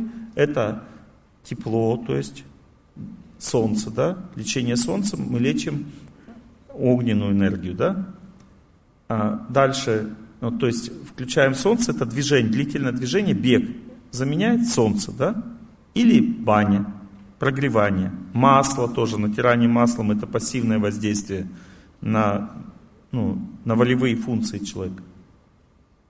Дальше вода заменяет терпение или неподвижное положение тела, а э, пост заменяет просто разгрузка. Допустим, на фрукты посадили его и на соки. Что выбрать? Вода означает не душ, означает неподвижная вода. Ванна, река, неподвижная вода. Душ не очищает. Душ это то же самое, как воздух. Это движение. Нужна вода означает, что-то стоит, не двигается. А? Что? Как? Варикозное расширение вен. Это напряжение в них. Напряжение означает, ну, напряжение всегда побеждается длительным движением и неподвижным положением тела одновременно. И э, как долго движение, то есть бег час или ходьба два часа дойдет до вен, лечение вены будут тогда лечиться, плюс э, неподвижное положение тела 35 минут, плюс пост на, на воде, то есть полсуток это один цилиндр. То есть у нас второй цилиндр это три, да, уже третий получается. Плюс получается полтора суток пост. Леонид Геннадьевич, лучше бы не спрашивала. Вот. Это то, что лечится второй цилиндр. Понятно, да? Пост на воде. Как? Какой день, это уже другая тема совсем. Это тема про посты. Мои хорошие знания бесконечно по природе. Вы хотите про характер или будем про все? Мне двигаться вперед или рассказывать, какие посты бывают, что лечит? Вперед. Третий психический. Пост на воде означает чуть-чуть поела, попила, поела, попила. Вот это означает. Не слушайте, Олег Геннадьевич там говорит, он говорит, пост на воде полтора дня. Ты что, не жрать, что ли, полтора дня? Ну, чуть-чуть поела, как бы, все нормально. Женщинам ни в коем случае нельзя постановить, только мужчинам. Пусть они не жрут скоты.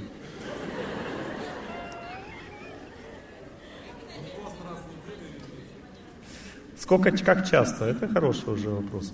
Смотрите, если вы поститесь полдня, можно каждый день. Вот, допустим, полдня пост это не есть, э, э, это вечером поели, и в следующий раз только в обед. Это полдня. Вот так поститься полдня. Как часто? Хоть каждый день. Я каждый день не ем с утра. Только в обед. У меня пост полдня. Каждый день. Вот. Да. Без ужина. А, если вы обедаете и не ужинаете, и завтракаете, да, тоже отлично. Можно так обедать и завтракать. Тоже получается такой же пост. Тоже.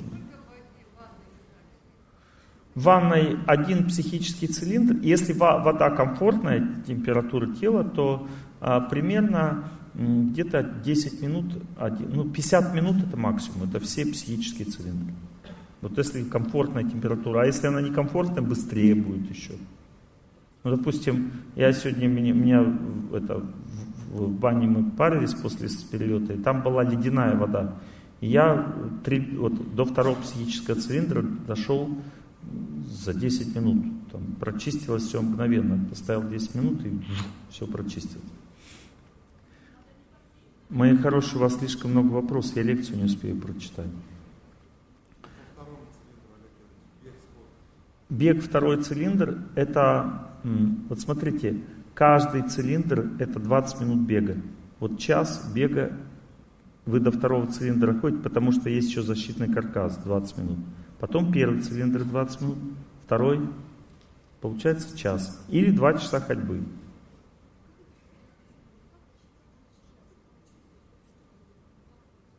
Как почувствовать? Если вы идете, допустим, появляется второе дыхание, это значит, что один цилиндр прочистили. Вот, допустим, идете где-то через, 20, через 40 минут ходьбы, вам легче идти станет. Значит, один цилиндр прочистился. Бежите 20 минут, легче бежать стало, один цилиндр прочистился. От 18 до 22 минут где-то в среднем бега вот так прочищается. На надломе надо бежать дальше, если тебе не так сильно тяжело. Если сильно тяжело, значит перед тобой тяжелая болезнь, и если ты преодолеваешь это, ты можешь сломаться. Поэтому рассчитывай, смотри на свои силы. Если ты бежишь и тебе больно становится, сердце зашкаливает и невозможно бежать, значит ты не можешь справиться с этой болезнью, не беги дальше. но постепенно ты сможешь. Пройдет какое-то время, и ты потом уже через это усилие пройдешь легко. То есть никогда не надо переусердствовать, это очень опасно. Но усердствовать надо. Понятно? Любой вот, вот ты бежишь, тяжело стало, это значит перед тобой болезнь. Это не то, что тебе больше не надо бегать. Максимум бега это час 45, час 50. Это все психические цилиндры. Дальше точно не надо бегать, нет смысла. Вот. И ходьба максимальная это 4 часа. 3.40. 3 часа 40 минут прошел, все психические цилиндры, раз в неделю больше не надо ходить. Этого достаточно. Что лучше чаще ходить часто, лучше ходить часто понемногу или один раз много? Лучше ходить один раз много, а не чаще понемногу. Потому что когда вы один раз много идете, вы прочищаете очень глубоко организм. Все, мои хорошие, я дальше не, в эту тему не развиваю, это целая лекция. Мы говорим сегодня про характер. Третий психический цилиндр – это сила воли и настроения. Настроение имеет женскую природу, сила воли мужскую. Это не значит, что у женщины нет силы воли, она есть, но она зависимая, подвижная. Ну то есть, ну как бы, другими словами, э, у женщины, вернее, у женщины воля, она статичная и зависимая. А у мужчины воля подвижная и независимая. Ну то есть мужчина может поменять свою волю сам, она подвижная. Женщина свою волю не меняет сама. Ее, ей меняют волю. Понимаете, вот допустим, вот женщина хочет выйти замуж, но не может. Почему? Потому что ей кто-то должен помочь. Не потому, что она ну, не, не ее человек, а потому что воля женщины имеет зависимую природу. То есть она у нее слабая или нет, она может быть очень сильная, если ей кто-то поможет. Понимаете, поэтому женщин выдают замуж. Выдают это не значит, что она вот как бы парализована, она не может. А, ну, кто-то должен сказать. И поэтому она советуется. Вот женщина, допустим, хочет выйти замуж, ей нравится человек, она любит, все классно, она хочет за него замуж. Но что еще ей не хватает для замужества?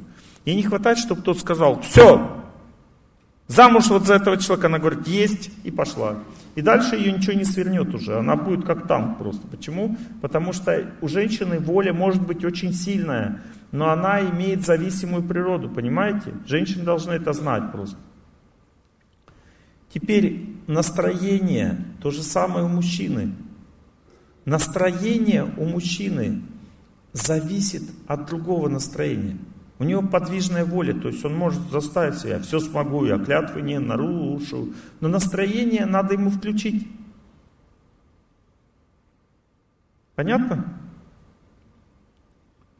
Настроение надо включить, и у него будет хорошее настроение.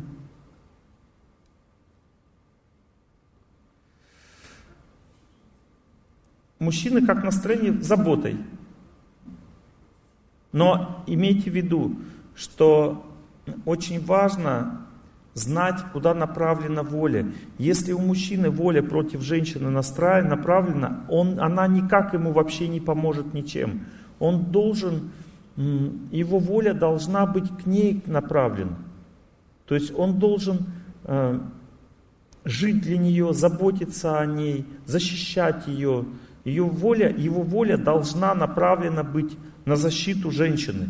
И тогда она настроение легко ему может менять. Ну, это легко просто. Включить хорошее настроение мужчине. Если его воля на нее, но если она не направлена на нее, она ничего с ним не сделает, бесполезно. Поэтому, женщины, вы должны знать правило номер один. Сначала нужно волю мужчины направить в свою сторону. А это делается с помощью служения, заботы. Вот если вы мужа кормите, он ваш человек. Если его кормит ваша служанка, значит он ее человек – Поэтому вы можете служанке дать возможность резать овощи. Если совсем туго, можете дать ей возможность готовить. Но кормить своего мужа, давать ей нельзя возможности. Кормить мужа надо самой. И еще лучше также самой освещать пищу. Если приготовила служанка, допустим, у вас есть, вы освещаете пищу, вы кормите. Не давайте больше. Кто кормит мужчины, тот, ну, его воля тому и подчинена. Вот, допустим, служанка хочет э, переманить мужа к себе, она это сделать не хочет, не, не будет. Ну, то есть, его воля зависит от нее. Кто мужчину кормит, от того его воля и зависит. Классно, женщина, классно, да, классно. Да кормите своего мужа сами тогда, если классно. Женщину, как же сделать так, чтобы он меня никогда не бросил? Ну, заботьтесь о нем. И он не бросит. Но заботьтесь без унижения. Если женщина унизилась перед мужчиной, шансов нет оставить рядом.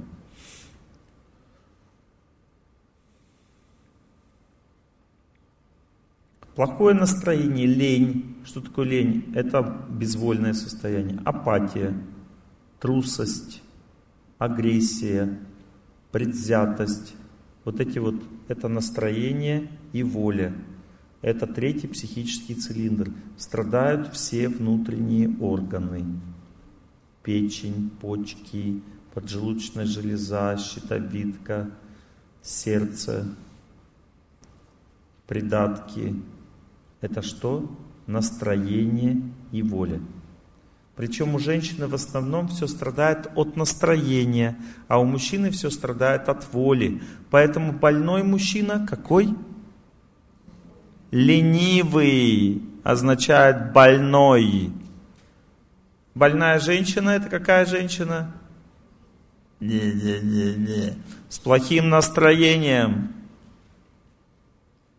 Этому женщина исцели себя сам, да? Если женщина хочет себя вылечить, она должна иметь хорошее настроение, заставить себя. Нужно, не нужно позволять себе иметь плохое настроение. А мужчина не должен позволять себе лениться. Он должен, поэтому для мужчины первое правило золотое. Это движение, зарядка, гири, там, борьба, волейбол, там, плавание, что хочешь, вот сам выбирай. Но если ты не двигаешься, значит ты труп. Если мужчина не делает физических упражнений, не заставляет себя волю свою не тренирует, а только с помощью движения мужчина может тренировать волю, значит он будет больным. Не будет здоровым этот человек. Женщина больная означает, у ней постоянно депрессняк. Депрессняк пошел, все. Депрессняк пошел, гормоны до свидания. Гормон до свидания, красота до свидания. Гормоны красота до свидания, ни мужа, ни детей. Бесплодие означает плохое настроение, запомните. Не означает не хватает какого-то гормона. Означает не хватает настроения. Откуда брать настроение? Сейчас разберемся. Песни же обо всем есть, да? На свете хорошо, в чем дело сразу не поймешь, а просто летний дождь И он заметил. Летний дождь мелькнет в толпе. Знакомое Заметил. Веселые глаза а в них бежит садовое кольцо, а в них садовое кольцо и летняя гроза. А я иду, шагаю по Москве, но я... Вот от чего зависит. Настроение зависит от способности замечать хорошее, Вот смотрите, волевой способ побеждать настроение, это мужской уже способ, волевой. Ну тоже есть. Мысли как тучи, Бывает, что ревность нас мучит, Но должен один из двоих улыбнуться, И я улыбаюсь тебе, И я улыбаюсь тебе. Взгляни на меня долгим взглядом, Ты здесь ты пока еще рядом, рядом, но ты далеко уже где-то, и я улыбаюсь тебе, и я.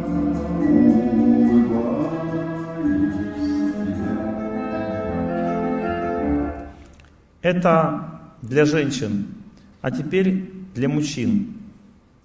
Ну, мы говорим про, про что мы говорим с вами?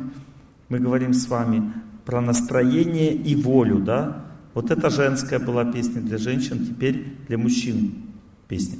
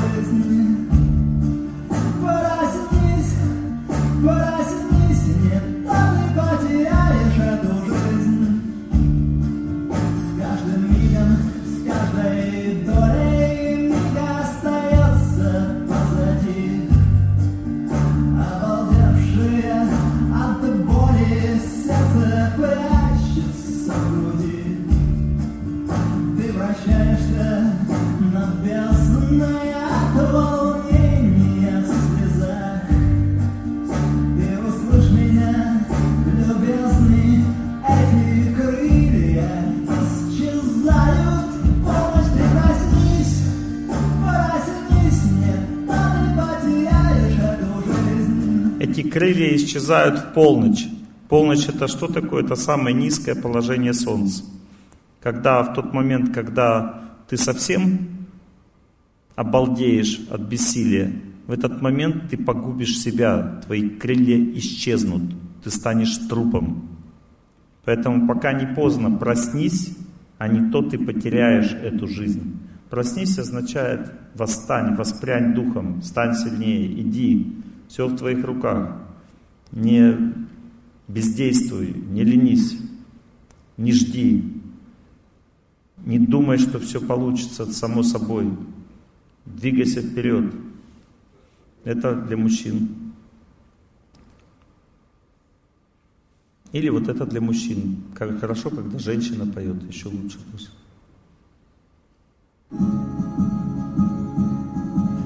Если духом ты слаб и безмерно собою гордишься, Если славы добиться любыми путями стремишься, Знай,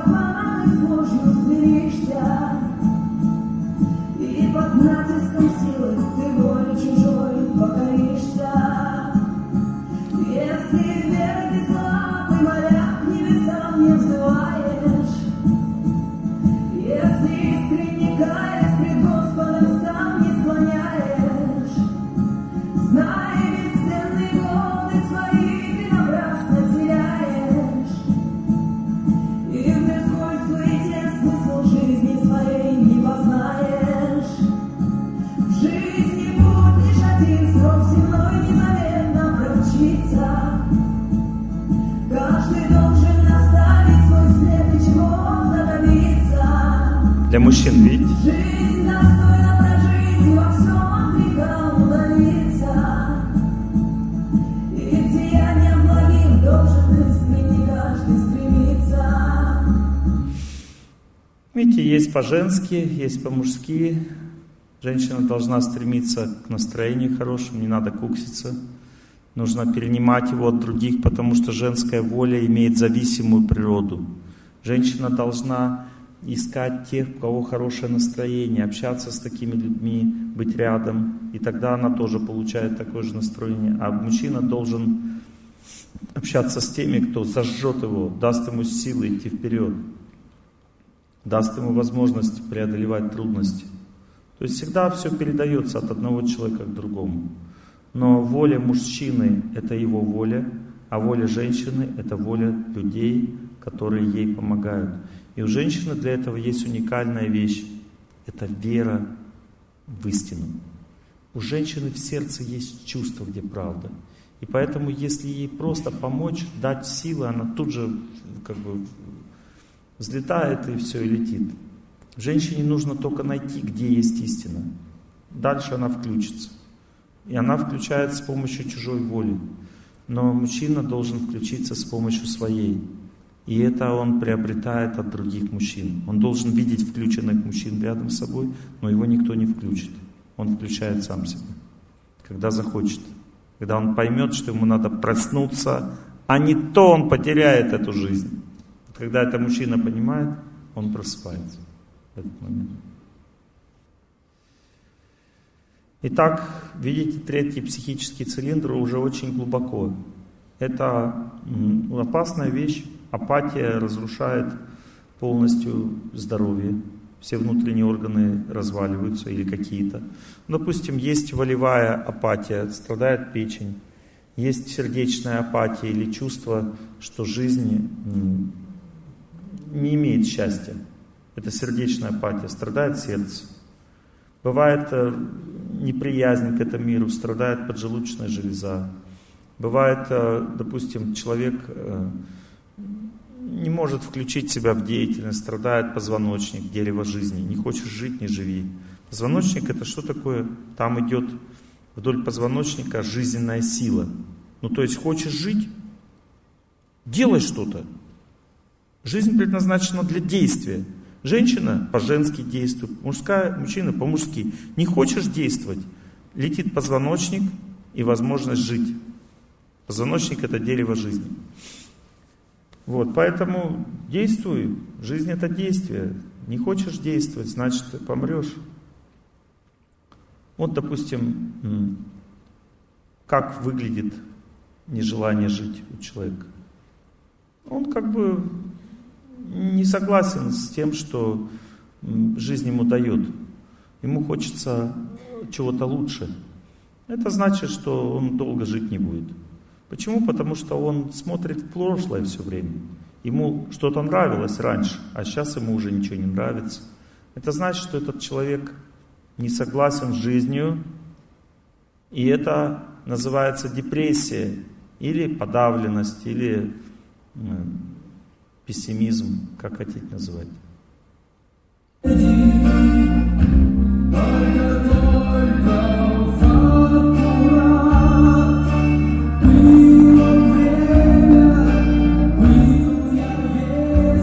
Было, было.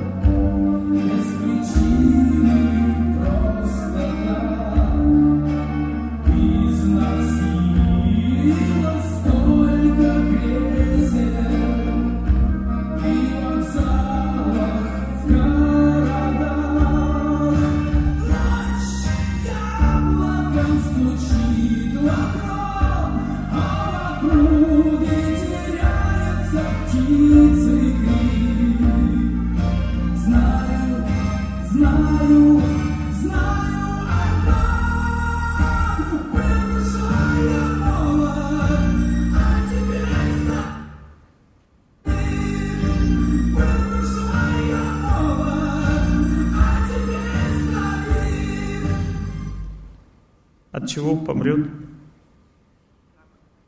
От инфаркта сердца. Понятно, да? Эмоциональное поражение. Человек э, не согласен с жизнью.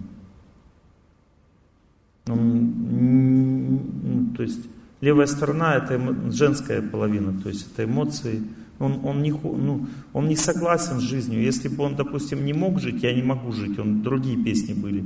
У меня ничего не получается. Там, я водяной, я водяной. Никто не водится со мной. Это правая сторона уже пошла разваливаться. Вот, у водяного. А здесь левая, то есть Ночь яблоком стучит. Видите, сон нарушается сразу. Сон это тоже глубокая функция психики. Если человек спать не может, ночь яблоком стучит в окно, он спать не может. это значит, что он неправильно относится к жизни. И неправильное отношение что значит? Смотри вперед, не смотри назад. Там было время, был я весел. Ну, раньше ты мог сам быть весел, потому что ты был ребенок. Дети просто так весели. А теперь ты должен сам заставлять себя быть веселым. Чем старше человек, тем меньше ему судьба будет давать подарков. С возрастом надо самому стараться быть счастливым и веселым, а судьба может уже не будет давать такую возможность.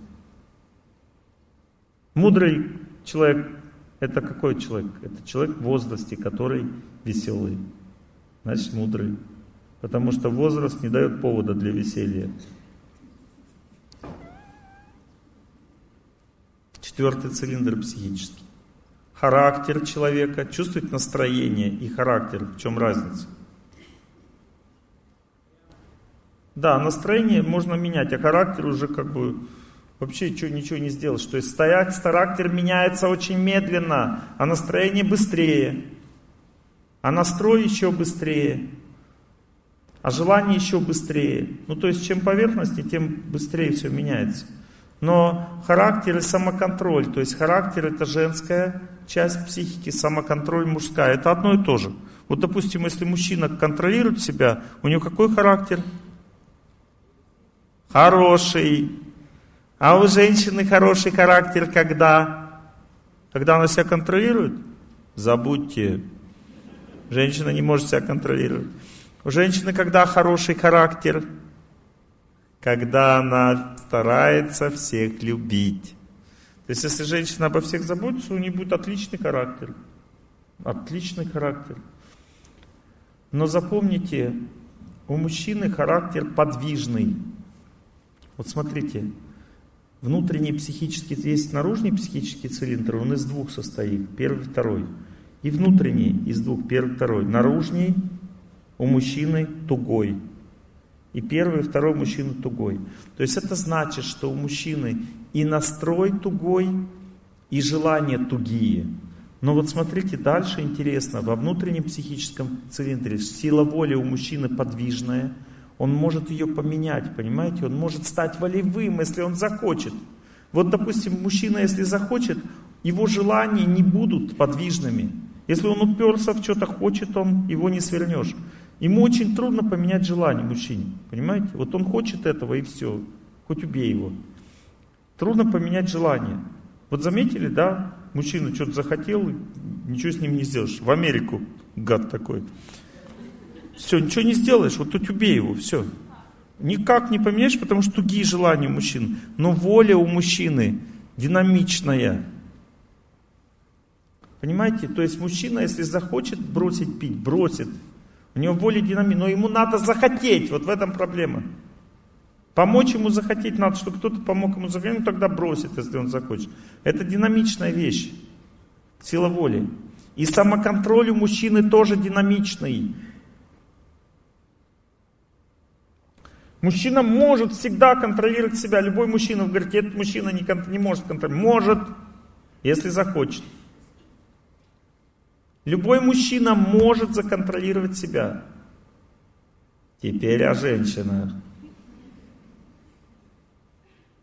Запомните, женщина, даже если захочет, менять свой характер ей очень трудно. Потому что внутренний психический цилиндр у женщины, в отличие от мужчины, имеет статическую природу. Это значит, вот какой характер есть, такой есть. Допустим, женщина обидчивая. Вот у нее такой характер. Мужчина, понимаете, ничего не сделает. И она с собой ничего не сделает. Поэтому она и выходит замуж, чтобы кто-то с ней что-то сделал. Она сама не может с собой ничего сделать. Но у всех женщин Бог дал характер какой? чистый. Что значит чистый? Это значит в характере у всех женщин проявлена нежность, заботливость, доброта, сострадание, скромность и так далее. Понимаете, это естественное качество женщины. У мужчины характер чистый. Смеются женщины. Чистый или нет? Нет. Но мужчине легко менять свой характер. Видите, как Бог сделал? У женщины чистый характер по природе, но менять его тяжело.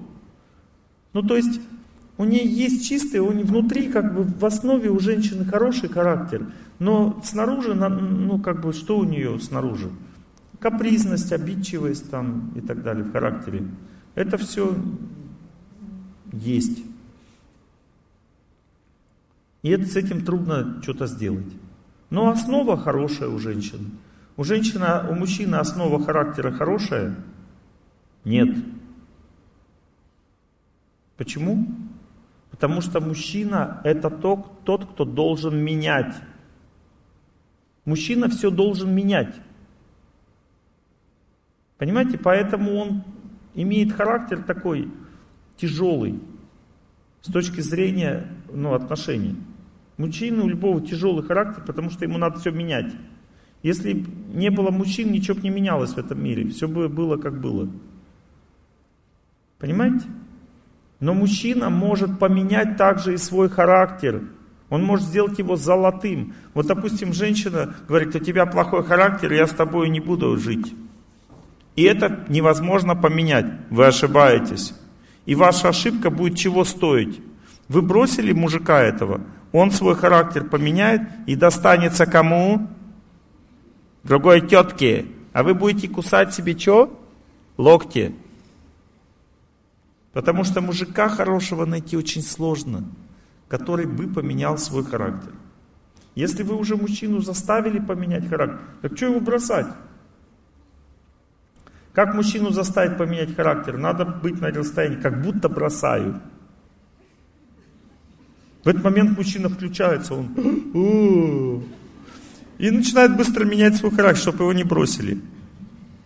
Понимаете, вот мудрая женщина. Женщина на расстоянии когда находится, когда думает, все, не могу, и уже не хочет с ним жить. А надо до этого не дотягивать, надо на расстоянии раньше выходить. Типа бросаю, но не бросать при этом. И он сразу ну, становится хорошим. И на всю жизнь потом, понимаете? Включили мужика, все, потом пейте чай, сидите. Самоконтроль. У женщины самоконтроль подвижный, то есть слабый, а у мужчины статичный, то есть сильный. Вы говорите, а ну почему тогда мужчины пьют, вот женщины не пьют, почему мужики пьют? Почему они развратом занимаются? Потому что мужчины, у них есть две направленности жизни всего. Или вверх, или вниз. И направленность жизни, именно она определяет, как будет жить мужчина. Поэтому, женщины, вы, вы посмотрите, Э, куда направлен мужчина. Допустим, он крутой, статный, там много денег, но он склонен такой, в расслабухе живет. Он направлен вниз. Значит, скоро вы увидите его деградацию. Теперь мужчина, наоборот, неразвитый вообще, как бы ничего нет, работы нет, но он развивается, работает над собой. Значит, скоро вы увидите его прогресс. Что такое самоконтроль? Это значит, что мужчина будет двигаться туда, куда он двигается. У него будет поступательное движение. Если мужчина хочет балдеть, значит будет деградировать. Если он хочет работать над собой, значит очистится. У мужчины есть только два направления в жизни, запомните это, женщины. Третьего не бывает. Или мужчина развивается вверх, или деградирует. Все. А женщина статична в плане развития. То есть она, ее развивает среда, в которой она живет. Мужчина сам себя развивает, женщину среда. Поэтому женщине нужно выбрать среду хорошую для своей жизни. Запомните, негативные проявления, жадность, скупость, депрессивность, жестокость, непредсказуемость, безверие, безволие, истеричность, все эти вещи влияют на нервную систему человека. Это самая глубокая нервная система и гормоны, это самые глубокие функции человеческой жизни и там они находятся в четвертом психическом цилиндре. И если мужчина ленивый, значит будет страдать психика и нервная система. И если женщина истеричная, не хочет менять свой характер, будет то же самое. Самые глубокие функции человеческого, его адекватность, его возможность быть разумным, его возможность нормально воспринимать мир находится там. Поэтому женщина не имеет права иметь плохой характер. Ну, то есть она имеет право быть капризной, там, иметь плохое настроение имеет право. Она не имеет права быть жестокой по отношению к людям, не имеет права быть недоброй, не сострадательной, не отзывчивой, не ласковой, неверной. Она не имеет на это никакого права. Если эта женщина становится жестокой, неласковой, неверной, неотзывчивой, значит она разрушает всю свою жизнь. Точно так же мужчина, который теряет самоконтроль, разрушает всю свою жизнь. Женщина должна быть лучшей половиной человечества, она должна быть доброй по своей природе. Это ее основа жизни. А мужчина должен контролировать себя. Это его основа жизни. И так люди могут жить счастливо, если они эти принципы главные понимают. А, четвертый психический цилиндр или психика человека тоже лечится. Не то, что психическое заболевание означает «до свидания». Чтобы вылечить психическое заболевание, нужно учиться раз в неделю ходить 4 часа или бегать 2. Нужно учиться поститься двое, двое с половиной суток на воде раз в три недели. И нужно учиться неподвижно, неподвижное положение тела, допустим, стоять неподвижно 50 минут. Если вы можете это делать, вы не заболеете психическим заболеванием. А если вы болеете, вы вылечитесь. Дойдете до четвертого цилиндра и все. Некоторые думают, невозможно вылечить психическое заболевание. Почему? Потому что мало кто знает эти законы. Я вам рассказываю о законах жизни. Чем глубже человек лечит себя, тем дольше он живет. Сколько ходить, столько стоять, сколько лежать, да? Хорошо. Если вы 3 часа 40 минут идете бодрым шагом, или в развалочку 4, то вы, несомненно, прочищаете все свои 4 психических цилиндра, и ваша жизнь будет длиться не менее 75 лет. Это самый минимум, а скорее всего больше 80. Это надо делать раз в неделю всего. Если вы поститесь два с половиной суток, то вы прочищаете, несомненно, все свои четыре психических цилиндра. И таким, в таком случае у вас не будет деменции, у вас не будет альцгеймера, у вас не будет никакой старческого маразма. Вы до, до самой старости будете иметь ясное мышление, хорошую память, и вы будете в возрасте мудрым человеком, а не слабоумным стариком. Запомнили? Если вы поститесь два с половиной суток, раз в три недели, никогда слабоумие не, не настигнет вас. Да?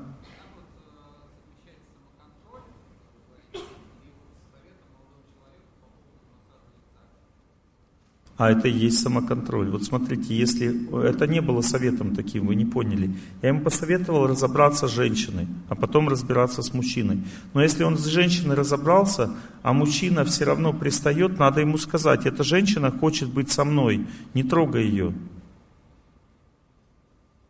И если он не, не хочет слышать, он влияет на ее сознание женщины, то тогда самоконтролем для мужчины является разбить ему лицо, это не является гневом. Это долг. Вот он не хочет это делать, но это долг. Не понимаете? Нет? Вот, допустим, на вас едет танк, вы на войне. Что для вас самоконтроль? Бежать от танка или стрелять в него? Стрелять. А кто войну? Женщины ведут или мужчины? Мужчины.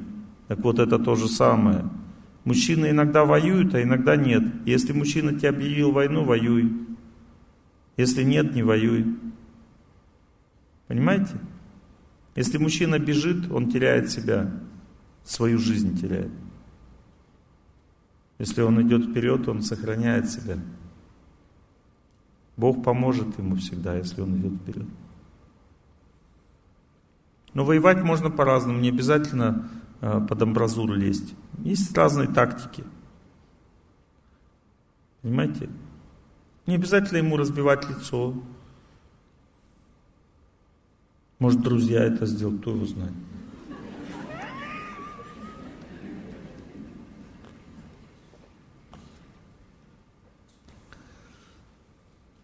Я с тебе говорил, не надо этого делать. Ну, я с тебе говорил, ну что ты так делаешь, зачем? Вставай давай, вставай, пойдем. Тебя мои друзья побили, потому что они меня любят. Пойдем. Больше никогда не смотри на эту девушку, она моя, понимаешь? А так ты хороший парень, конечно. Все. Мои дорогие друзья, каждый должен делать свое дело в жизни. Мужчина мужское, женщина женское. Время ваших вопросов. Много было вопросов. Задавайте. Что вы хотели, да? Вопросик, сейчас микрофончик, да.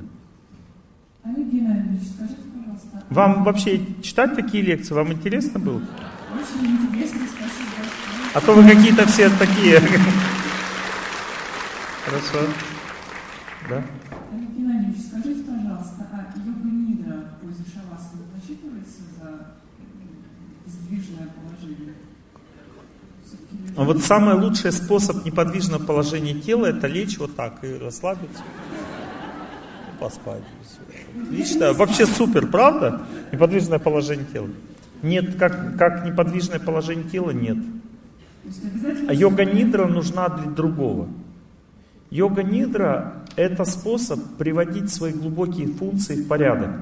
Вот сейчас я вам приведу пример. Вот смотрите, допустим, само по себе лежачее положение не означает что-то плохое вообще в принципе. Все зависит от того, чего вы хотите. Вот, допустим, если я хочу заглянуть в будущее своей жизни или разобраться с прошлым, то для меня самое лучшее это лежачее положение тела. Но при этом я не должен спать. В состоянии между сном и бодрствованием человек очень много может почувствовать и понять из своей судьбы. И для этого нужно лежачее положение тела. Если не спать, то глубокое постижение возможно, если у человека хватает на это знания и чистоты. Понимаете, лежачее положение тела открывает другой мир перед нами, который мы просто так вот в бодрствовании не увидим. Вот когда человек встает, он входит в свой контакт, в контакт с феноменальным миром своим сознанием, то есть с миром, в котором он живет. Но если он лежит, то он в другом мире находится. Он находится в мире своего прошлого и своего будущего. Понимаете, он может в это время легко сконтактировать с тем, что было в его прошлых жизнях, что будет в будущих, когда он лежит. Поэтому само по себе лежачее положение тела это хорошо, но здесь нужен самоконтроль. И что такое йога нидра? Это когда тебе кто-то этому самоконтролю помогает. Когда твои мысли слабы, ты в лежащем состоянии сразу засыпаешь, ты не можешь себя контролировать. Тогда в этом случае кто-то тебе говорит, подумай о том, о сем, убери из сердца то-то и все прочее. И человек, когда он лежит, он в таком полудреме находится, он может очень легко разобраться с тем, что у него внутри. Убрать обиды там, настроиться правильно, понять объем работы вот своей судьбы и так далее. Вот это йога нидра, она этим занимается. Причем это очищение организма. Вы поймите, дорогие мои друзья, попытайтесь во всем разобраться. Вот, допустим, я делаю наклоны, это надо или нет? Зарядку. Раз, два, три, четыре. Это надо для того, чтобы хорошо работать в течение дня, чтобы была концентрация, чтобы был иммунитет хороший, понимаете? Чтобы не заболеть гриппом, нужна зарядка. Но когда я длительно иду непрерывно, это не зарядка, это называется аскеза, которая направлена на очищение характера, на очищение здоровья и на увеличение продолжительности жизни. То же самое пост на воде длительный и то же самое неподвижное положение тела. Это не зарядка. Неподвижное положение тела выматывает человека, и длительная ходьба тоже.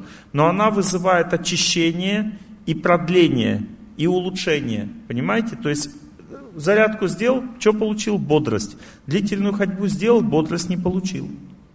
На след- Весь этот день тебя расслабит, у тебя будет такой вялый день. Но зато ты что получил? Победа над судьбой.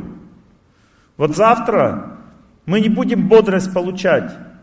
Мы завтра будем вытаскивать из глубины тяжелое и разрушать это все. Понятно мы чем? Мы завтра не будем настроение поднимать. Если кто-то хочет поразвлекаться, завтра не надо приходить. Завтра не будет развлечения, завтра будет победа над судьбой. Мы будем вытаскивать изнутри глубокие вещи и разрушать их, все ненужные. Вот кто с вас в прошлый раз был на этом ретрите, я желаю всем счастья, почувствовал сильное облегчение в жизни, судьба переломилась. Вот этим, для этого он предназначен.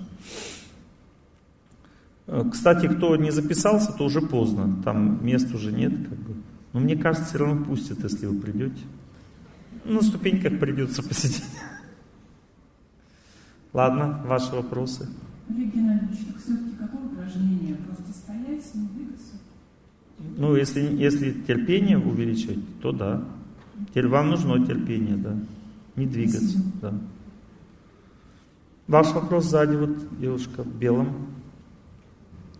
Мы по, по лекции, да, вопросы вот по этим вот э, эмоции, там, сила настроения, сила воли, характер, самоконтроль, желания, мысли. Разобрались, кстати, с этими вещами, со всеми?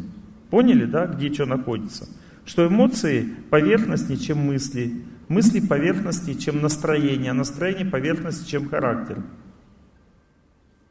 У меня вопрос по поводу вот уступчивости женской. У меня наоборот как бы слишком доброе, мягкое сердце, поэтому я вот подругам могу часто уступать на работе, вот в мужском коллективе, то есть как бы я... Это называется не уступчивость, это называется слабость сердца. Ну да, вот. И, это не мягкость, не путайте. Ну, слабость сердца это отрицательная черта характера. Просто я не, не понимаю тогда, что такое... Я объясняю. Уступчивость это доброта, а слабость сердца это попустительство. Вот, допустим, если человек употребляет наркотики, говорит, ну дай мне денежек на наркотики, то добрый человек ему не даст денег на наркотики, а слабый даст. Вот в этом разница. Ну то есть если вы делаете что-то человеку, это разрушает его жизнь, это не является э, мягкостью сердца, это является слабостью сердца. Мягкое сердце означает сердце, которое хочет помочь кому-то. Вот это мягкое. Вот я хочу вам помочь. У меня сейчас в это время мягкое сердце. Но если вы захотите делать глупость, я буду тверд, как скала.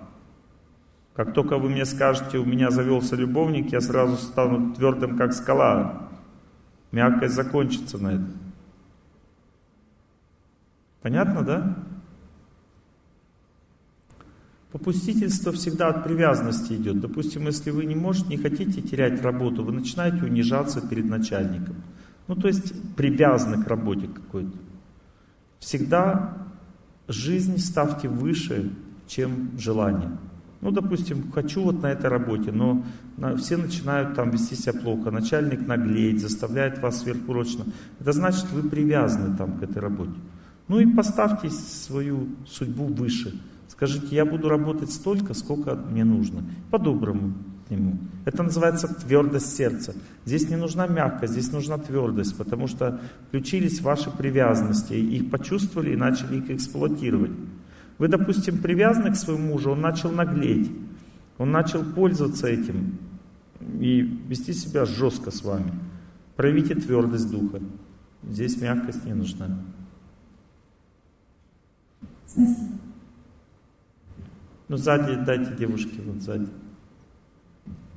Здравствуйте, Олег Геннадьевич. Я в восторге, что попал на вашу лекцию.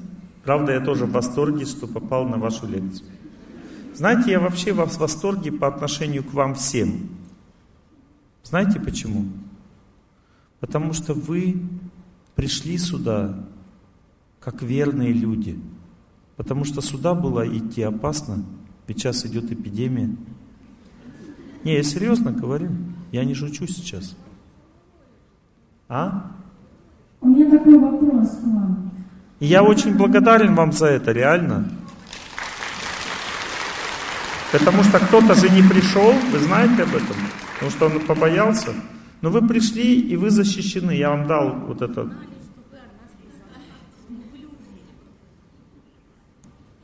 Сто процентов я никогда не допущу, чтобы здесь распространялся вирус рядом со мной. Будьте уверены, что это вам помогает. Это так, это сто процентов. Я вижу, кстати, если бы кто-то из вас болел именно этим вирусом, я бы здесь это увидел и сказал бы им.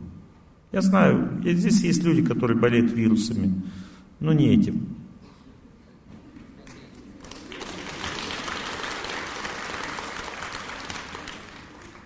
У меня такая проблема, я хочу набрать вес. Вот. У меня не получается. Я совет, ну, А зачем вам набирать вес? ну, потому что у меня нет сил, допустим. Если у вас нет сил, тогда надо длительное движение совершать, у вас будут силы. Вот я следую вашим советам, э, могу в йоге стоять. Нет, нет, это не нужно. Нужно длительное движение совершать, чтобы иметь силы. 40 минут бегать. Мало. У вас зажим находится на третьем цилиндре. Только после часа 20 бега вам станет легче или, 80, э, или а, в два раза больше ходьбы. А еще вес не терять. Вы его сколько- будете не терять. Если вы будете бегать час 20, вес теряться не будет. Но вы не будете толстой никогда или полной. Будете стройной. Стройность это признак долголетия. Но потеря веса это плохо. Понимаете, человек теряет вес от слабого пищеварения. Пищеварение разжигается точно так же, как разжигается в топке огонь. С помощью воздуха. Вот как сделать так, чтобы сильно огонь горел? Нужно мека качать, да? Или там дать тягу в трубу открыть, да? Вот эта тяга, у нас там есть огонь пищеварения. Эта тяга открывается с помощью длительного движения. То же самое происходит, когда женщина беременная. Что такое токсикоз беременности? Это когда у женщины не хватает сил давать ребенку достаточно пищеварения, огня пищеварения. То есть не переварится достаточно энергии, пища, и токсины начинают в организме жить. Чтобы не было токсикоза, женщина беременная должна просто длительно ходить, не торопясь, спокойно. И у нее никогда не будет токсикоза. Длительное движение. Вот у меня есть одна знакомая, она раз в неделю, будучи беременной, ходила по 4 часа. И у нее родился ребенок с очень крепким сердцем, выносливый, сильный ребенок, такой здоровый. Почему? Потому что она не только его, не себя, но его тренировала. И не было никогда токсикоз. Токсикоз означает, в топке не хватает воздуха, понимаете? Нужен воздух для пищеварения правильного. То же самое и у вас. У вас не хватает огня пищеварения, у вас холодный организм. Вам нужно его разогреть с помощью длительного движения. 40 минут недостаточно. Вы находитесь э, только на, на первом психическом цилиндре, это слизистые оболочки, а вам надо дальше идти, понимаете? Если хотите быстрее, тогда ходите. Ходите по 3 часа, не бегайте по 40 минут. Это легче ходить по 3 часа, но вы сразу же достигнете цели. А чтобы на всех четырех цилиндрах прочистить, сколько нужно бегать? И какой продолжительность? Час 50 Для меня. для всех. Ну, там чуть меньше, чуть больше. Так примерно. Да, вот если вы идете бодренько, спокойненько идете, не торопясь, 4 часа, а бодренько час, а 3 часа 40 минут. Раз в неделю? Раз в неделю достаточно. Спасибо. Да, да, можно вылечить любое психическое заболевание. Длительным движением. Вот смотрите, если психическое заболевание, допустим, шизофрения, скорее всего, это от напряжения в организме. Напряжение лечится неподвижным положением телом плюс длительное движение. Понимаете, час неподвижного положения тела для гарантии и 4 часа ходьбы. До свидания, психическое заболевание. Это сто процентов, я вам говорю. Причем на трех часах ходьбы у человека с психическим заболеванием начнется очень большая трудность. И точно так же на 45 минутах стояния. Понимаете, потому что включится лечение четвертого психического цилиндра. И ему будет это трудно делать, но постепенно, со временем он сможет.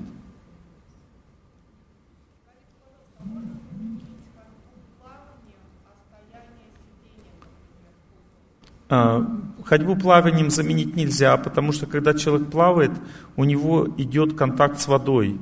Вода чистит организм быстрее, чем движение. И это значит, что за час пребывания в воде вы замерзнете, но движением не прочистите тело. Ну, то есть идет дисбаланс в этом плане. Если вы будете плавать в теплой воде, тогда вы можете попробовать это сделать. Но все равно даже теплая вода быстрее чистит, чем движение. Поэтому вы не дойдете до четырех цилиндров, просто там, ну, вы не захотите так долго быть в воде просто. А сидение в лотосе очищает. Я говорю стоять, потому что это самое легкое, понимаете, стоять легче всего. Сидеть тяжелее. Но разные положения тела, они дают разное очищение. Там есть э, всегда неподвижное положение тела означает терпение. Но есть разные виды терпения. Например, когда человек просто стоит вот так вертикально, он терпит как дерево. Что это значит? Это значит, что вот если есть человек рядом с тобой живет, и ты его не перевариваешь, ты стоишь неподвижно, начинаешь переваривать. Когда человек стоит на коленях, он не как дерево терпит. Он терпит как тот, кто, кто может принять. Другими словами, если ты не принимаешь чей-то характер, если ты стоишь на коленях, то ты можешь полностью принять его характер. То есть тебе не надо терпеть вообще, то есть нормально к нему относишься.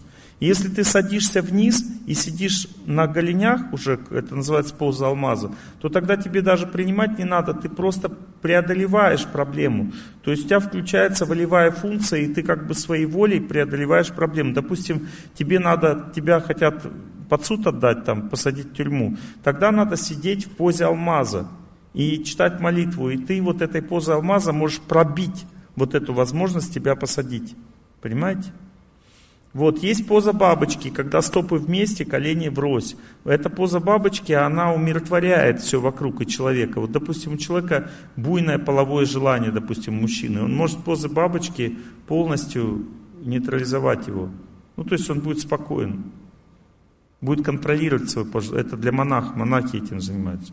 Или у женщин, допустим, поза бабочки, она ее как бы гормональные функции, вот у женщины все, что связано с ее как бы вот этими желаниями, э, они все приводят, превращается это в боль, в болезни придатков там. Вот она в позе бабочки сидит, у нее все болезни проходят, и у нее психика становится спокойной. И еще поза лотоса, то есть одна стопа на другой, нога на другой, так, или две. Поза лотоса дает концентрацию внимания. Если вы хотите на чем-то сосредоточиться, то поза лотоса концентрацию усиливает сотни раз. Все вот основные статические упражнения я вам рассказал. Есть еще такие нетрадиционные, не предназначенные для молитвы. Это когда ты, допустим, поза березки. То есть ты, ну, шея как бы лежит на полу, а ноги кверху. Это положение тела, оно дает человеку очень глубокий отдых организма. Если человек очень тяжело трудится, то вот это положение тела, оно дает ему максимальный отдых от тяжелого, особенно умственного труда. И так далее. Это целая наука. Много положений всяких, которые помогают человеку в жизни. Вот это положение тела, когда ты ну, сидишь, ноги вытянул и вперед нагибаешься. Это положение тела дает максимальное расслабление позвоночнику и лечение его. Допустим, у тебя позвоночные грыжи или а, в позвоночнике, допустим, там остеохондроз какой-то. Если ты научишься 40 минут вот так вот, не двигаясь долго, а, согнувшись лежать, после этого надо потом наклоны еще поделать, иначе ты потом не разогнешься то тогда в этом случае у тебя все грыжи эти вылечатся. Вот вперед, садимся и нагибаемся вперед. Болезнь Бехтерева, значит, нужно до 50 минут доводить. Вот это вот. И все, и он вылечит свою болезнь со временем.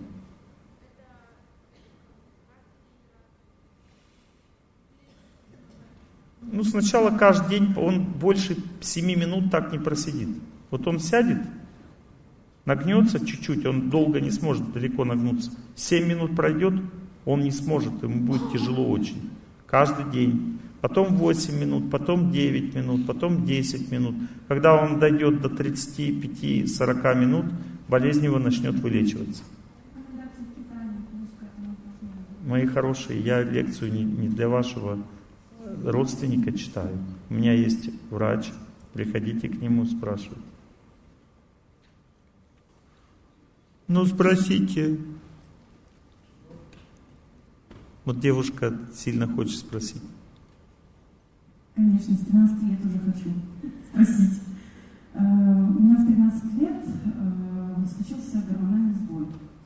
И мама с бабушкой растерялись, повели меня к детскому психиатру. Я точно знаю, что я здорова, абсолютно здорова. Но так как... э, Ну, то есть вы поправились резко, да, в это Нет, время? А у меня дофамин, биполярное расстройство. То до эйфории, то до депрессии. Эйфория, депрессия. Вот. Мгм. То есть, как вы сказали, я сегодня услышала половину ответа на свой вопрос. Значит, я в прошлой жизни не справилась с чем-то, и теперь вот Абсолютно точно. мешает Абсолютно точно, да. Если я не писала песни, не пела не писала стихи, не выступала, я бы уже точно поехала давно. Вот. И мне назначили препараты, нормативник и нейролептик. Нормативник убивает печень, а нейролептик почки наоборот. Длительное Вот непрерывное движение, длительное Как непрерывное движение. уже. Длительное непрерывное движение, неподвижное положение тела. Ходить 4 часа, стоять час. А как аккуратно с таблеток, ну, не могу без них вообще теперь. Я не хотела, я отказывалась долго пить, но потом... Ну, Длительное непрерывное движение, неподвижное положение тела.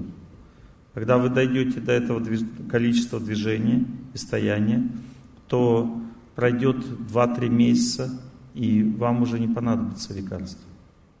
2-3 месяца совершения этой аскезы, и все. Знаете, почему вы второй раз меня спросили? Потому что вы не знаете то, о чем я говорю. Вы не знаете, потому что у вас нет опыта. То есть вы не верите мне. Вы верите мне как человеку, но вы не верите, что это вам поможет. Потому что у вас нет опыта, а вы пробуете и вы увидите, что это работает. Понимаете, в психике у вас внутри находится напряжение. Психика находится на четвертом психическом цилиндре, это напряжение. Связано с чем? С вашим характером. У вас безудержный характер. И, Вот эта болезнь там же находится. Есть такое. Вот эта болезнь находится там же. Четвертый психический цилиндр. Он лечится с помощью аскезы. Там напряжение. Напряжение убирается с помощью длительного движения и подвижного положения тела. Все. Это наука, понимаете? Делайте и получите. Спасибо большое.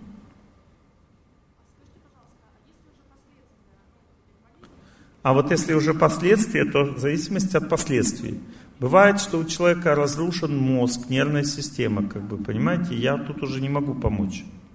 Есть разная степень психического заболевания. Если человек уже, ну как бы все, то тогда все. Ну, а все-таки, если последствия, к примеру, инсульт, у вас есть какие-то рекомендации, ну, в части движений? И То же самое.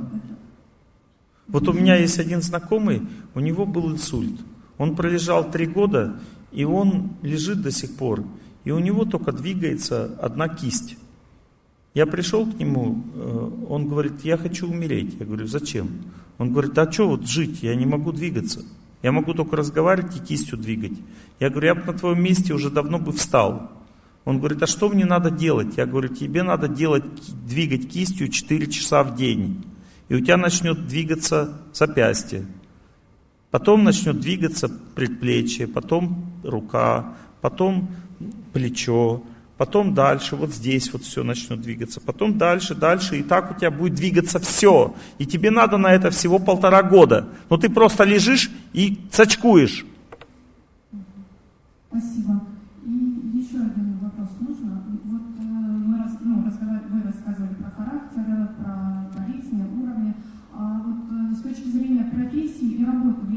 Вы поняли еще раз, что у человека, когда он парализован, ему просто не хватает энергии для восстановления нервной системы. Нервы прорастают сами, то есть им это не проблема. Нужна энергия. Энергия доставляется в нервную систему только через три часа после начала движения. Вот он рукой начал двигать, прошло три часа, и дальше это идет уже в нервы. И дальше час идет в нервы, это значит, что весь день у него нервы будут расти. А может быть даже не день, а гораздо больше. Потому что вот такое движение 4 часа достаточно раз в несколько дней. Вот одной кистью имеется в виду. И все, и дальше больше, больше он двигается, и все, он оживает. Так Дикуль себя спас. У него же была полная парализация. Он длительное непрерывное движение пошел, и все, человек начал восстанавливаться. Хочешь жить, живи. Лимфатическая это первый цилиндр.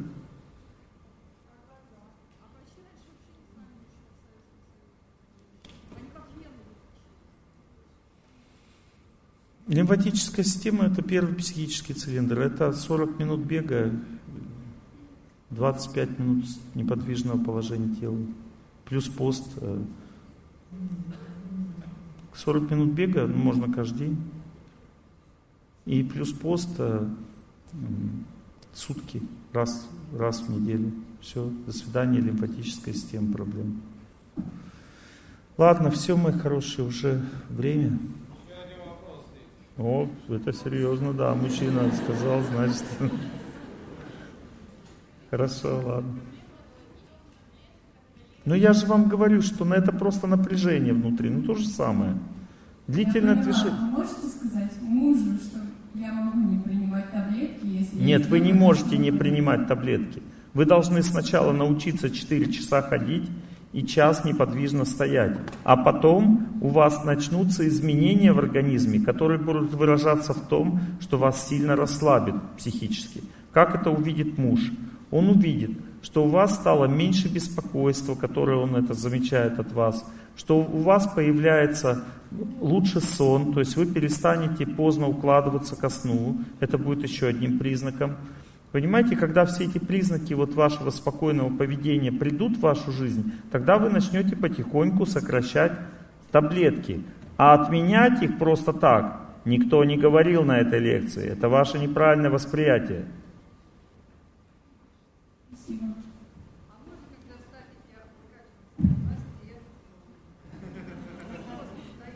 Просто стоять, да. Ну, облокотитесь на стенку, конечно. Облокотилась, вот я, допустим, облокотился, посидел. Но это не статика, понимаете? Вот, допустим, можно во время поста на воде чуть-чуть меда, можно.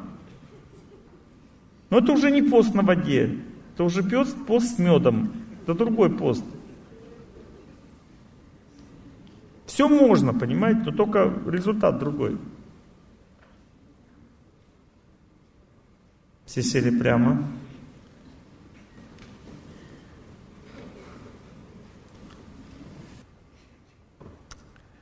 Я вам советую больше искать вот в интернет молитв разных. Мы будем под ту же самую православную мелодию с вами повторять. Я желаю всем счастья. Но сейчас я вам а, включу одну молитву а, мусульманскую, которая мне понравилась. Почему? Потому что люди очень вдохновенно поют и молятся Богу в это время.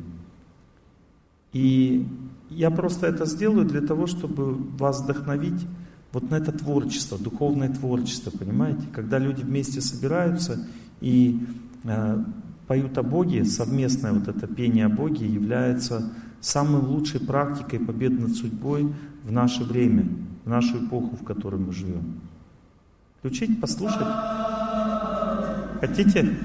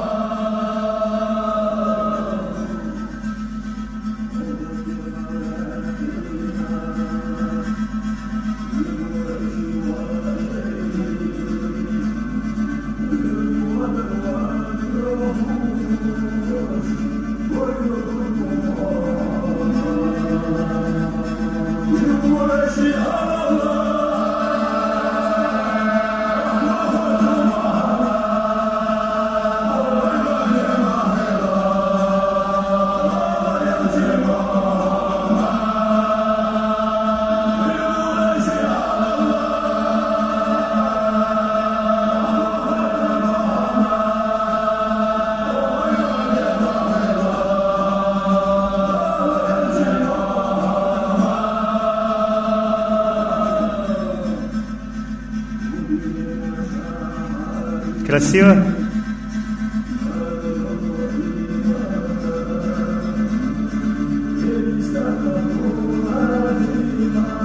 Для чего я это вам включил? Для того, чтобы вы сами собирались вот между собой и просто вместе молились Богу. Это будет самое лучшее время вашей жизни. Потому что именно совместная молитва вот такая, с музыкой, с пением, именно с пением, это называется воспевание, как молитва, как воспевание, является жемчужиной победы над судьбой. Это самое сильное, что может победить судьбу в наше время. Это предсказано Священным Писанием. Понимаете, и они вот это сделали, то есть они собрались вместе и начали пение, с помощью песнопений а, побеждать судьбу. И поэтому очень могущественный вот этот вот звук, а, вот это вот, его называют звуком или а, благодать Божья, или дзень, это на разных языках, а это, ну, и они достигли этого звука здесь. Послушайте свое сердце еще раз. Этот звук, когда вы услышите, этот звук, побеждающий судьбу. Звук вот этот вот чистого такого совместного пения, который вот таким звуком А, таким глубоким или аум, или, ну, то есть это один и тот же звук на разных языках, который является звуком, побеждающим судьбу. Послушайте еще раз внимательно. Это звук веры человека, или звук веры в справедливость Бога и в победы над всеми трудностями. Вот этот звук. Но только он вместе, когда люди поют, это он создается. Послушайте еще раз.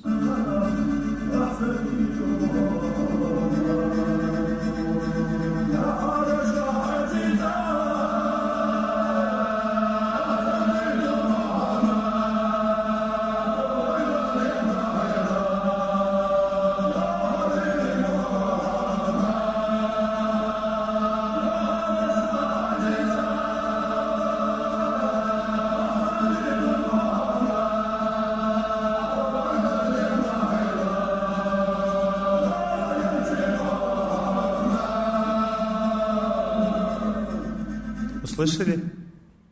Ау, вот такой ау. Это везде все одно и то же. И там, и там, и там, везде все одно и то же, один и тот же звук, просто разные традиции, культуры. Я вам просто это показываю для того, чтобы вы поняли, что побеждает судьбу, какая сила. Она идет из сердца, этот звук из сердца, и он полон веры, и он объединяет людей. Люди вместе должны это делать. Поэтому сядьте прямо, все пробуем объединиться в таком звуке. Сейчас вы тоже услышите этот же самый звук, только уже в христианской молитве.